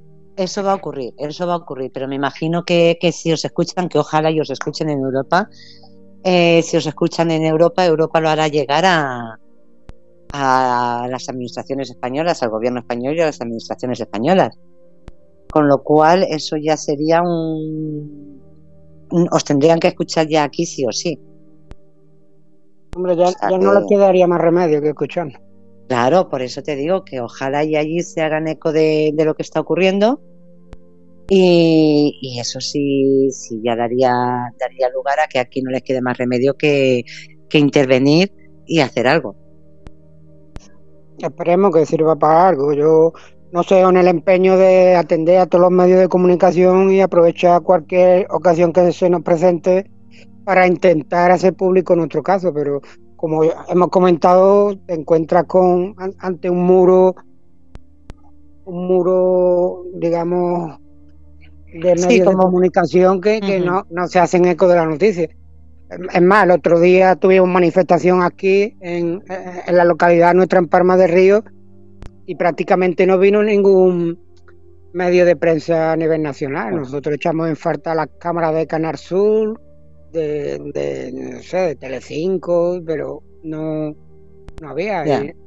nosotros lo publicitamos a través de las redes sociales, vinieron muchos políticos, pero radio de televisión, bien poquito. Es que mm. interesa, no, no interesa mm. que se haga público nuestro caso porque la verdad que, que, que esté pasando esto en Andalucía, en España, no es muy buena prensa para, para mm. las elecciones de Andalucía que vienen ahora. ¿eh? No, yo creo que no tiene nada que ver el que sea buena prensa o... Mm, yo creo que no, no tiene nada que ver con eso, de que vengan las elecciones de un sitio o de otro, ¿no? Porque mm, date cuenta que ahora mismo todo, todo va por partidos, o sea, eh, lo que sea malo para un partido, eh, otro, a otro le interesaría. Entonces, si no estáis saliendo es porque hay al, ¿Hay algún tipo de interés? ¿Hay algún tipo de, interés por ahí por parte de, de alguien de que no de que esto no se sepa o bien porque esta empresa tiene muchos contactos no lo sé, yo estoy supuestamente, todo, todo lo que digo es supuestamente, puesto que no, lo, no los conozco, pero bien tiene grandes contactos o, o hay algo que no, no, interesa de alguna forma que, que, se sepa vuestro caso. Sí, debe de haber una mano oscura que, que está tapando todo. Sí. Yo todo... Los, los medios, de los medios digo una cosa, los medios al final también son empresas y los medios eh, muchas veces simplemente porque las noticias que les interesan son las noticias que venden y esto si alguno de las televisiones o de los periódicos esto no vende pues ya está no necesitan tampoco ninguna conspiración rara ¿eh? esto, esto no vende mucho vende más yo qué sé bueno, también el mm. problema a lo mejor quizás que somos pocos trabajadores, somos 38, ¿verdad? Somos una cantidad importante, pero que tampoco somos una multitud. No sé si también será por eso. No, yo creo que no tiene nada que ver, te lo digo, y Carmen, Carmen que está en el chat con nosotros lo sabe.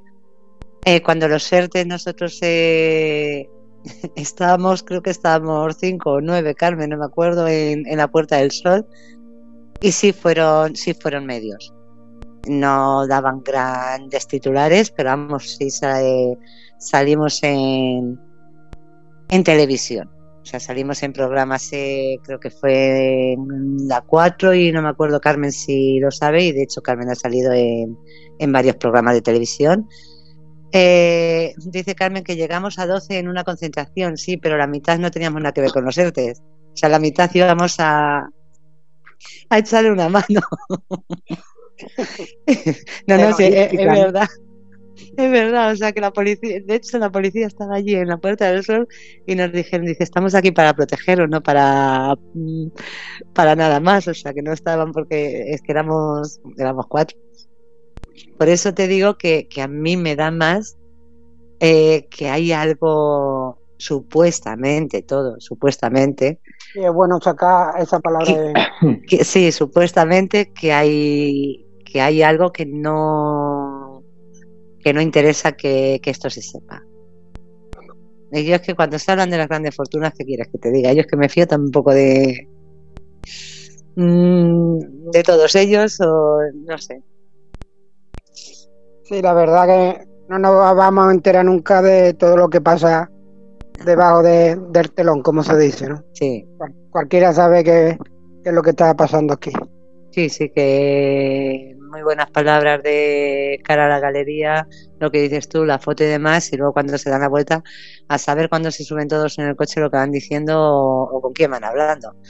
Exactamente. O sea que, que muy triste. Oye, por cierto, que he oído antes un feliz cumpleaños, eh, felicita al o a la del cumpleaños.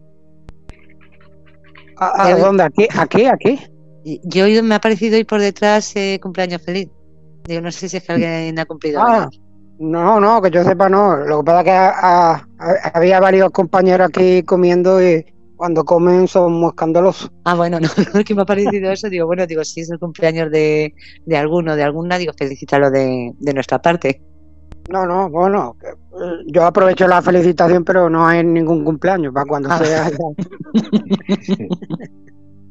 es que aquí en Andalucía somos pegamos muchas voces, ¿sabes? Que somos muy escandalosos.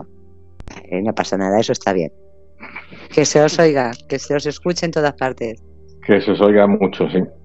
Eh, Te dejo, David, que vayan a Sí, no, yo no sé si ya Fernando quería añadir algo o se quiere a cenar, que, estáis. no, no. Estoy sufriendo, yo, me espero, no hay problema, no, no hay prisa. Yo estoy sufriendo, no le vayan a dejar patatas fritas de huevo. no, sí, se han portado bien. Tengo aquí mi platito tapado esperando a que caiga.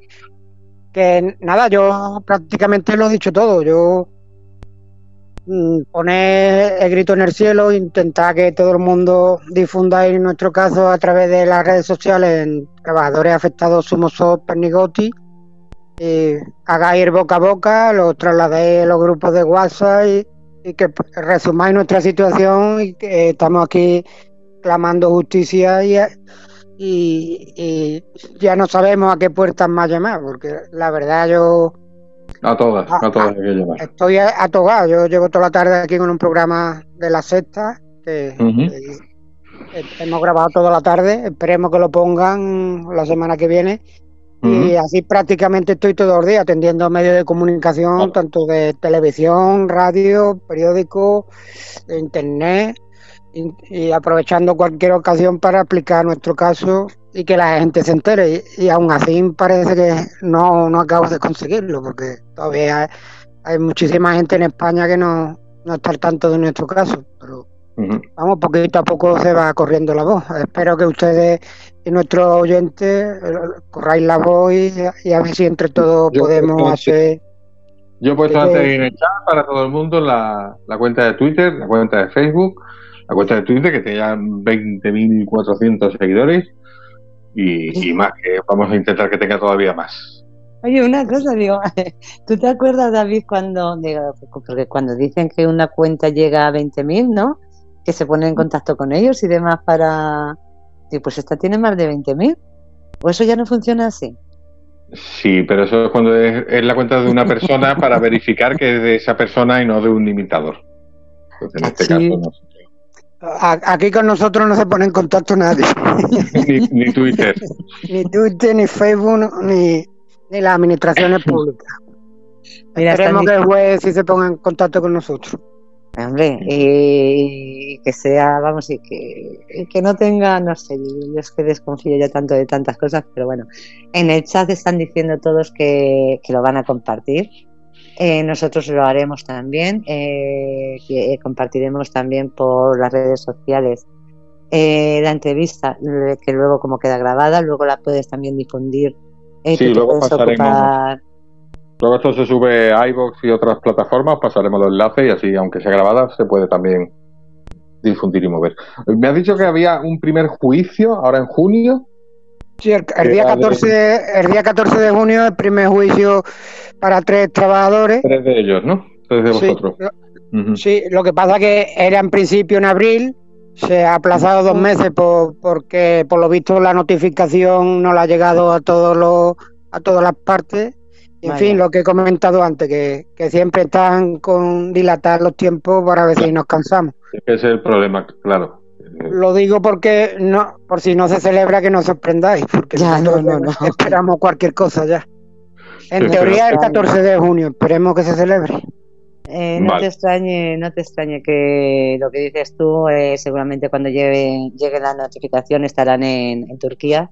Sí, porque curiosamente, curiosamente una notificación de este juicio ha llegado aquí a fábrica, aquí a, nuestro camping, como decimos, mm. para ese plan y no ha llegado a nosotros, imaginaros cómo está el tema de la justicia ha venido la policía y nos ha entregado a nosotros la notificación de nuestra demanda, nos ha entregado a nosotros. Digo, pues, ole, ahí la justicia. Madre mía, de verdad. De verdad que fuerte. Ahora que, te pongan una multa y verás cuánto te llega. Y con recargo. y con recargo. Y a la Shakira también le llega que no ha pagado los impuestos al día siguiente. Madre mía. Madre mía, de verdad. Eh, ¿Cuándo vais a venir para Madrid, no? A una concentración, ¿tenéis idea? Sí, el 21 de junio, si no hay cambio, hay una concentración a nivel nacional de comisiones obreras y nosotros queremos ir para allá y pasarnos también por la oficina que tiene Sumosol eh, en Alcobenda, en la avenida de En la avenida de Industria. Por lo menos que se enteren allí los compañeros que trabajan allí de que sus otros compañeros están abandonado y tirado en el aparcamiento de la fábrica de Palma del Río. ¿No saben nada ellos? Hombre, lo tienen que saber. Saberlo sabrán, claro. Lo que pasa es que nosotros vamos allí para dar un, un, poquito de. para hacernos públicos allí. Hacerle un poquito la vida menos fácil a ellos, ¿no? De que son nuestros compañeros y de que ellos siguen su vida tan tranquilo como si no pasara nada cuando hay 38 trabajadores y trabajadores aquí intentando subsistir en el aparcamiento de los coches de, la fábrica de Palma del Río. Dice no, no, podéis meter ni dentro, claro, o, o capaz de, denunciarlo por allanamiento. Claro, es que la justicia como está así, Hay, alguna gente que nos dice, o pues vender aquello de chatarra y para vuestra comida. Digo, tal y como está la justicia, nosotros vendemos cualquier cosa de aquí, tocamos algo y, es que encima nos demandan y lo tenemos que pagar, que vamos, que eso sería ya lo que nos faltaba a nosotros. Nosotros hasta ahora estamos cumpliendo la ley escrupulosamente. fuera, nadie puede impedir estar fuera, claro. No, no, estamos dentro de fábrica, pero me refiero a que no entramos en ninguna instalación cerrada. Nosotros estamos aquí en el aparcamiento de los coches que está dentro de la fábrica. No pueden acusar de estropear la maquinaria, estropear las instalaciones. Claro. Nosotros estamos dentro de fábrica que nos metimos, pero estamos aquí eh, en, la, en la explanada, que hay un aparcamiento de coches para los directivos. Y, ahí debajo tenemos puesta nuestra tienda de campaña, nuestro camping gas, nuestras mesas y, nuestra casa a fin de cuentas, que, es lo que está haciendo hasta ahora. Oye, mm, pregunta Carmen que si, en, que si en este juicio, en el del 14 de junio, en el supuesto juicio del 14 de junio, porque no sabemos si se va a celebrar o no, que si tú has dicho antes que si teníais algún abogado privado. Eh, y pregunta que si en este juicio, en el del 14 de junio, que si os representan abogados privados o solamente van a ser los de comisiones. Sí, como he dicho antes, algunos trabajadores han contratado un abogado laboralista privado, que también hay algún número de trabajadores que va con este abogado y otro número de trabajadores vamos con el abogado de comisiones, que digamos que la defensa jurídica está compartida entre comisiones y un abogado privado. Pero trabajan conjuntamente, que también es importante que no va cada uno por su lado, están operando conjuntamente. Ya, ya, ya, ya. Bueno, pues contestada la. Yo es que sé que Carmen, por circunstancias, pues tampoco confía mucho, por eso, por eso lo pregunta. Pero bueno, nuestro respeto. Hay opiniones de todo tipo, yo, yo las respeto y no, tengo nada, nada en contra, totalmente comprensible. Y yo te lo digo que también mi respeto hacia, hacia estos abogados de, comisiones que no que no siempre tienen por qué ser las cosas igual y no siempre podemos juzgar a, todos por un o por unos o sea que claro que, generalizar a mí nunca me ha gustado generalizar ni, todos son buenos ni todos son malos claro, yo lo estoy viendo con los partidos políticos oye que yo mm antes era de uno y ahora por la forma de actuar estoy de otro, pero al final en el fondo son todos iguales. Y, iguales, sí. Y la verdad que está uno desencantado de los partidos políticos, pero bueno, ah. siempre tiene que haber un poquito de, fe. Mm. En ellos, y yo en, sí tengo que decir que no, yo tengo contra, lo que yo pueda tener lo tengo contra los sindicatos, el no creer en ellos por muchísimas cosas. No en sí contra los abogados, no, eh, o sea, yo me imagino mm, que dentro de la relación que puedan tener, quizá tengan también su propia forma de actuar los abogados sin que tengan que ver con, otras cosas de, los sindicatos. Entonces, por eso digo que desde el respeto. El que a mí no me gusten los sindicatos, no quiero decir que a lo mejor eh, los abogados no sean buenos abogados y, y sigan vuestro caso hasta el final y os ayuden hasta el final. O sea que en ningún momento tiene nada que ver una cosa con la otra. Sí es cierto también que me alegro de que tengáis algún abogado independiente que no tenga nada que ver con los sindicatos, aunque trabajen de forma conjunta, pero bueno, sí lo tengo que decir y Carmen lo ha dicho también que se alegra de que de que tengáis algún abogado laboralista de fuera de, de los sindicatos, pero ya te digo que con todo mi respeto, porque mm, ojalá, ojalá Mm, tenga que dentro de unos meses me diga, mira, no lo han solucionado todo, eh, vamos, yo les daré la enhorabuena. Seré la primera que diga, oye, mm, chapó, me alegro. O sea, que por eso te digo que dentro de que pueda creer en una cosa o en otra, siempre desde el respeto.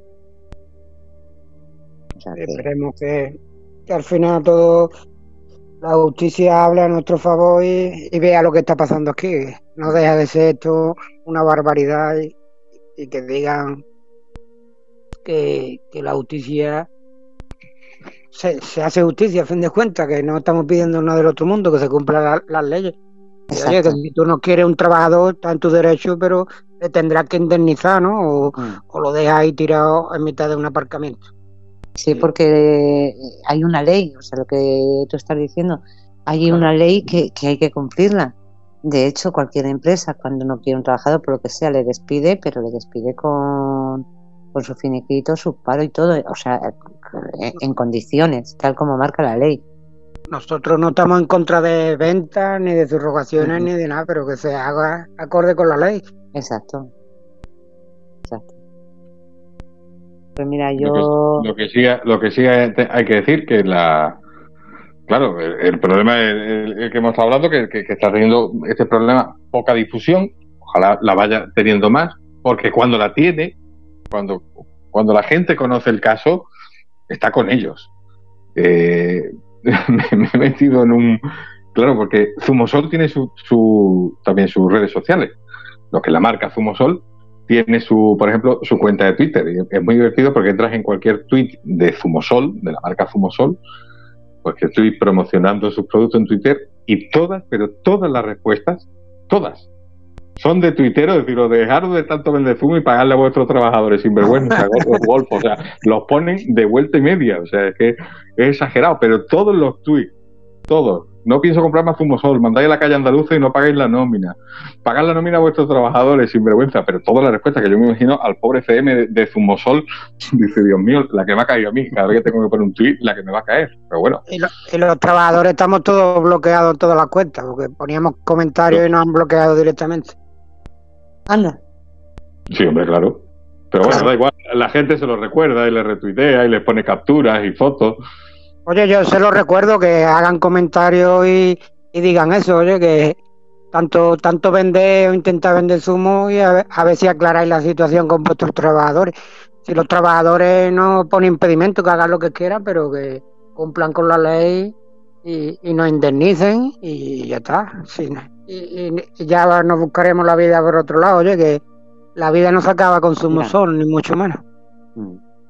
Bueno, pues yo sin si nos están escuchando o si luego nos escuchan, la pueden escuchar cuando esté en voz o en las demás plataformas, sí les voy a pedir un favor. Eh, señores turcos, no tenemos nada contra ustedes, pero por favor, eh, tienen a 38 personas en la puñetera calle cuando ustedes están en sus casas. Eh, seguramente tomando champán, eh, viviendo de puta madre. No les están pidiendo nada del otro mundo, les están pidiendo lo que es suyo, lo que es suyo. Eh, pónganse en su lugar, porque la vida da muchas vueltas, la vida da muchas vueltas. Y lo que ahora ustedes no están haciendo con ellos, a lo mejor, quién sabe, quién sabe. Mira ahora todos los oligarcas estos rusos que están, se están quedando sin nada. Pues mire, la vida da muchas vueltas y a lo mejor ustedes hoy están en un chale de lujo y dentro de dos días están debajo de un puente. Entonces, o en la cárcel. O en la cárcel. Entonces, para evitar eso, mm, sean consecuentes con todo, eh, con la ley, sigan la ley, y tampoco les cuesta tanto el darles a estas personas eh, un despido digno, una indemnización digna y que puedan volver a casa con sus familias, vivir en su casa, buscarse otro trabajo y poder dormir en sus camas. Es mi llamamiento desde aquí. A ustedes, señores mm, turcos de la empresa que de la empresa que se quieran llamar ahora. Toxoff. ¿Cómo? Toxoff. es complicado. T-O-K-S-O-Z. Madre mía, madre mía. Es que es turco, por eso es complicado de escribir. Bueno, pero que sepan que están en España, que están aquí, que cumplan las leyes de aquí. De aquí. Cuando se vayan a su país, cumplan las de allí, pero ahora están aquí, cumplan estas leyes. Y si tienen que vender la fábrica, tienen que vender para poderle pagar a ellos. Claro, si en, el, mundo en el mundo de la empresa es normal abrir empresa, cerrar empresa, venderla, abrir fábricas. Sí, sí, tú estás muy bien. Tú, por lo que sea, quieres cerrar tu fábrica, ciérrala, pero los trabajadores tienen que dar su despido, su nómina y todo en regla. Claro, lo que, se llama cumplir con la ley. Exacto. paro, su baja, ir a, ir a buscarse otro trabajo. En fin, lo que viene siguiendo cumplir la ley, efectivamente, si no se pide más.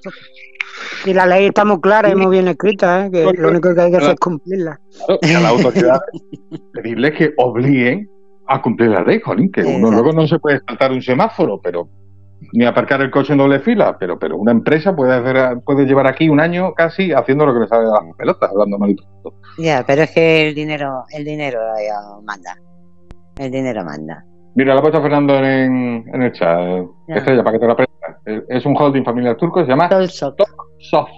Sí, es que con ese nombrecito lo siento. Es complicado de escribir y de pronunciar. Madre mía.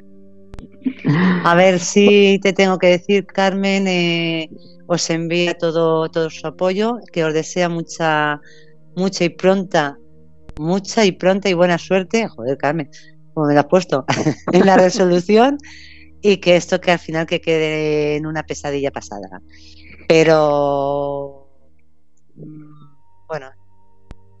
Pues nada, que esperamos tener vuestras noticias. Yo os, sigo en Twitter, así que me iré enterando a ver si ese juicio sale bien y que vayan saliendo más. Perfecto. Y, cualquier cosa que queráis comunicarnos, cualquier otra cosa que queráis venir otro día a contarnos si hay algún cambio importante, pues aquí estamos. Aquí, aquí sí tenéis un espacio para que para contarnos y, y, poder, poder, daros voz para que vayáis. En fin, esperemos que no dure esto mucho y, acabe pronto y bien, pero si se alargara, aquí estamos para lo que necesitéis. Pues muchísimas gracias a ustedes, a vuestro equipo y a todos los oyentes que nos están escuchando. Gracias por vuestro apoyo y ya sabéis, compartir y hacer pública nuestra situación y tener un poco de empatía con nosotros y, y pensar que esto os puede pasar a cualquiera de ustedes. Dios no lo quiera, pero desgraciadamente nos puede pasar a cualquiera en cualquier momento.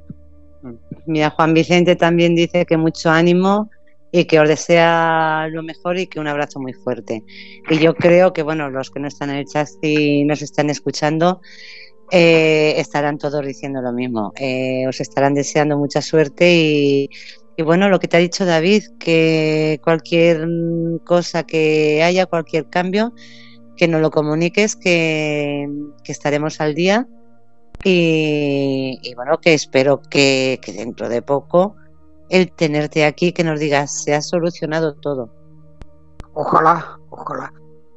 Nos encantaría. A, través de nuestro community manager, que es Rafa Ruiz, ya informamos las redes sociales de cualquier cambio y cualquier actividad y, lo dicho, que muchísimas gracias a todos. Y, que se arregle y que, volváis pronto a casa.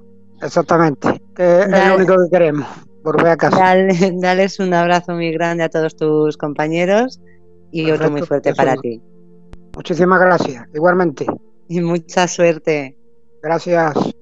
Hasta luego. Buenas noches. Eh, y que te aproveche la cena. Gracias. Gracias. Hasta luego. Hasta luego. Hasta luego, pues Fernando. tendremos al otro Fernando, a Fer, lo tendremos por ahí. Ya lo tengo. seguro que nos ha estado escuchando. Ya estoy aquí. Como haya, ah, digo, como haya escuchado lo de los huevos con patatas, digo, se ha alargado para allá, digo, a comérselos. Hay a cenar, ya Me acabo de enterar tarde, si no, Lo dicho, que muchas gracias a Fernando, a David, a Estrella.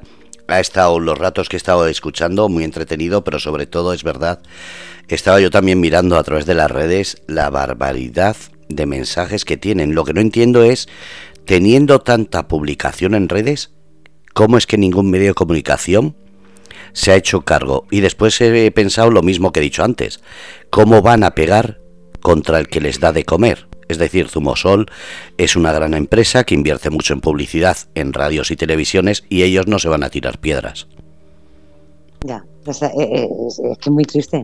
Eso es lo que pasa. Tienen que mirar cuánto dinero invierten en publicidad contra una campaña eh, si mira lo del pozo, ¿os acordáis que aparecieron ganado muerto? Enseguida dijeron que era del pozo, después que no. ¿Os mm. ¿Cuántas cadenas de televisión lo dijeron? Un segundo, dos segundos, tres segundos y en un día. Y al día siguiente ya estaban hablando de otras cosas. ¿Por qué? Porque el pozo gasta mucho dinero en publicidad y Zumosol le pasa lo mismo. Es que, yo, no, tengo que acordarme más de cuando ya os lo he contado alguna vez, cuando yo trabajaba para una subcontrata de Telefónica, mm. Telefónica Movistar. No, nos enteramos nadie. Y en 2015 todas las subcontratas eh, de Movistar, entonces todavía era Telefónica, eh, nos pusimos en huelga. Eh, hubo un mes y pico que en España no se instaló y no se reparó una línea de SL. Y no salió en ningún medio de comunicación. En ninguno. Claro. No salimos ni en Entera 3, ni en Entera 5, ni en la 4. En ninguna parte salió esa huelga. Pues, hay una huelga de basuras en Palencia y sale, pero una huelga de todos los trabajadores de Telefónica, porque ojo, para aquel entonces Telefónica ya no tenía personal propio, todo era subcontrata. Ya, pero Con lo cual, todos los instaladores de Telefónica de España en huelga y no salió en ninguna parte. Dices tú de Telefónica. ¿Por qué? Pues porque Telefónica tenía muchísimo dinero metido en televisiones, ¿cómo íbamos a salir? ¿Cómo iba a mandar un equipo a entrevistarnos? ¿Qué dices? ¿Estás loco? ¿Habéis oído? Dime, sí. algún día si queréis lo pongo. Ese vídeo está en YouTube. Hay un vídeo de un famoso locutor de cuatro que está, eh, perdona que me alargue, lo cuento en dos minutos. Está la reportera delante del Congreso por otra noticia, una noticia política normal, ¿no? Y está la reportera, y en ese momento pasan por detrás los trabajadores de Telefónica. ya digo, la reportera estaba allí por otra cosa, cualquier noticia política. Y está la reportera a pie de calle hablando y dice, bueno, perdona compañero, ahora escucho mal porque es que están pasando por aquí unos trabajadores de Telefónica reivindicando algo. Y en ese momento enfocan al locutor de plató de cuatro que le está haciendo el gesto de cállate. Joder. Ese vídeo está en YouTube. Os lo voy a, a ver si os lo encuentro y os lo paso. Ah, pues sí, pasándolo. El le hace el gesto con el dedito en la boca diciendo calla. ¿Qué, qué dices? Claro. No salimos en ninguna parte. Y dices tú de eso, ¿vosotros os habéis enterado alguna vez de, algún juicio o de alguna cosa que haya ocurrido en el corte inglés? ¿Alguna vez ha salido en televisión algo? Nunca, es verdad, nunca. Vale, pues yo te podría, te podría contar un huevo, perdón, te podría contar un huevo de cosas. Del corte inglés, ¿no? Sí. Sí, sí, claro. Nunca ha salido nada. Nunca, nunca ha habido un despido. Gente, nunca ha habido a ver, las grandes cadenas desde hace mucho tiempo se sabe que no son medios de comunicación. Son medios de inversión en la cual se, va, se hace una sociedad para que los socios ganen dinero. Les importa un carajo la, eh, las noticias, les importa un carajo si es verdad o no. Y si no, fijaros realmente en qué tipo de noticias están dando de unos años para acá. Con la pandemia se dio 150 millones de euros, creo que fue a cada cadena Ojalá hubiese sido a Radio Cómplices. Yo ahí lo dejo.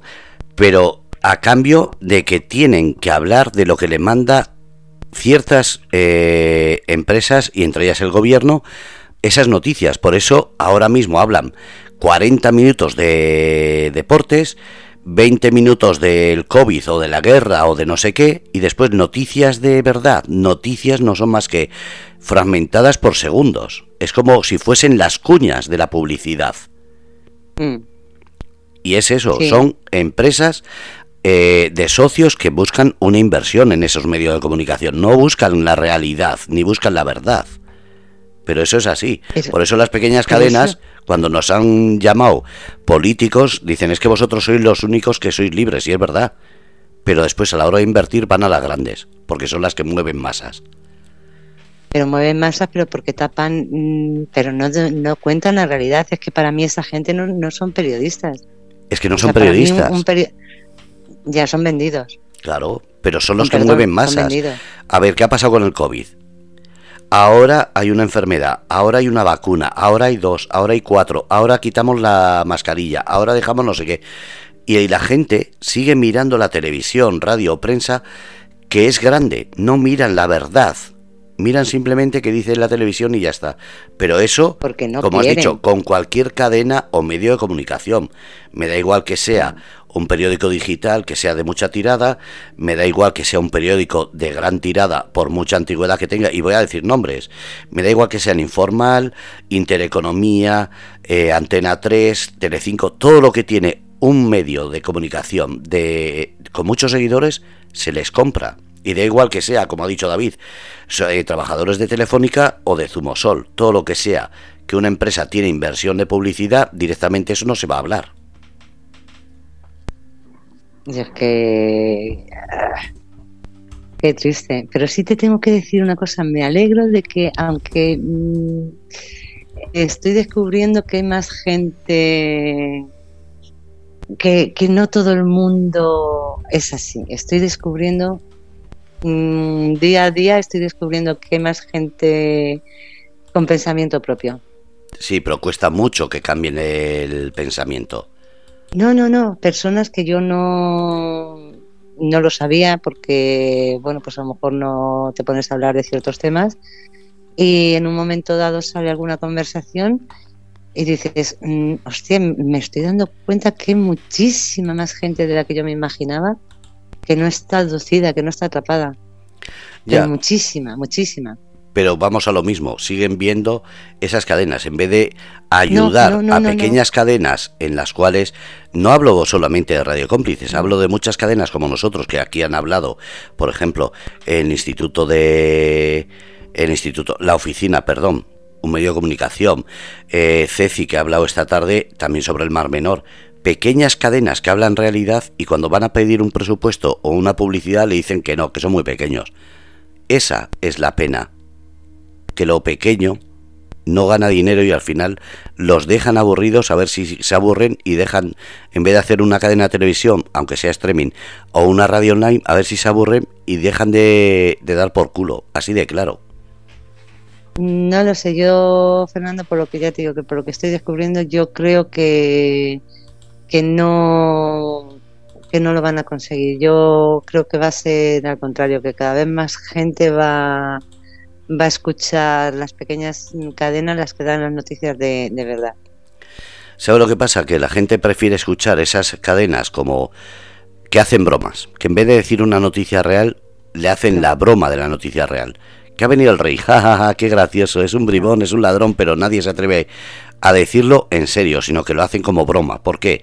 Porque nadie quiere escuchar noticias en serio, porque la realidad y la verdad no gusta. Así de sencillo. Pues te digo yo que no. Te digo yo que yo me estoy sorprendiendo, me estoy sorprendiendo de la cantidad de gente que mm, que cada vez tiene un pensar más el pensamiento como nosotros, más de escuchar estas cosas que, ocurren. Mm, gente que a lo mejor no habla o no o no lo sabes porque porque ahora mismo el, problema es que ahora mismo hay, hay mucha gente que no quiere hablar por porque dice para qué voy a hablar para, para discutir con eh, con la gente no hablo. Entonces cuando tú eres la que das el pie a hablar descubres que, que, las otras personas que dices, bueno, pues yo pensaba que esta persona no era así y descubres que, que estabas equivocada, descubres que, que no ven la televisión, descubres que sí les interesan las noticias de verdad, descubres, descubres que saben más cosas de las que tú te imaginas. David, o corta la que la madrugada. Vale, venga, me vale, vale, venga. Es que la refongruñona llega a las 12 y, parece que le das pilas, David. Quítaselas, no le des, quítaselas. Bueno, pues porque no me cogiste anoche a las 2 de la mañana, que no me podía dormir. Si no, te hago un programa de toda la noche. Pobrecilla la audiencia.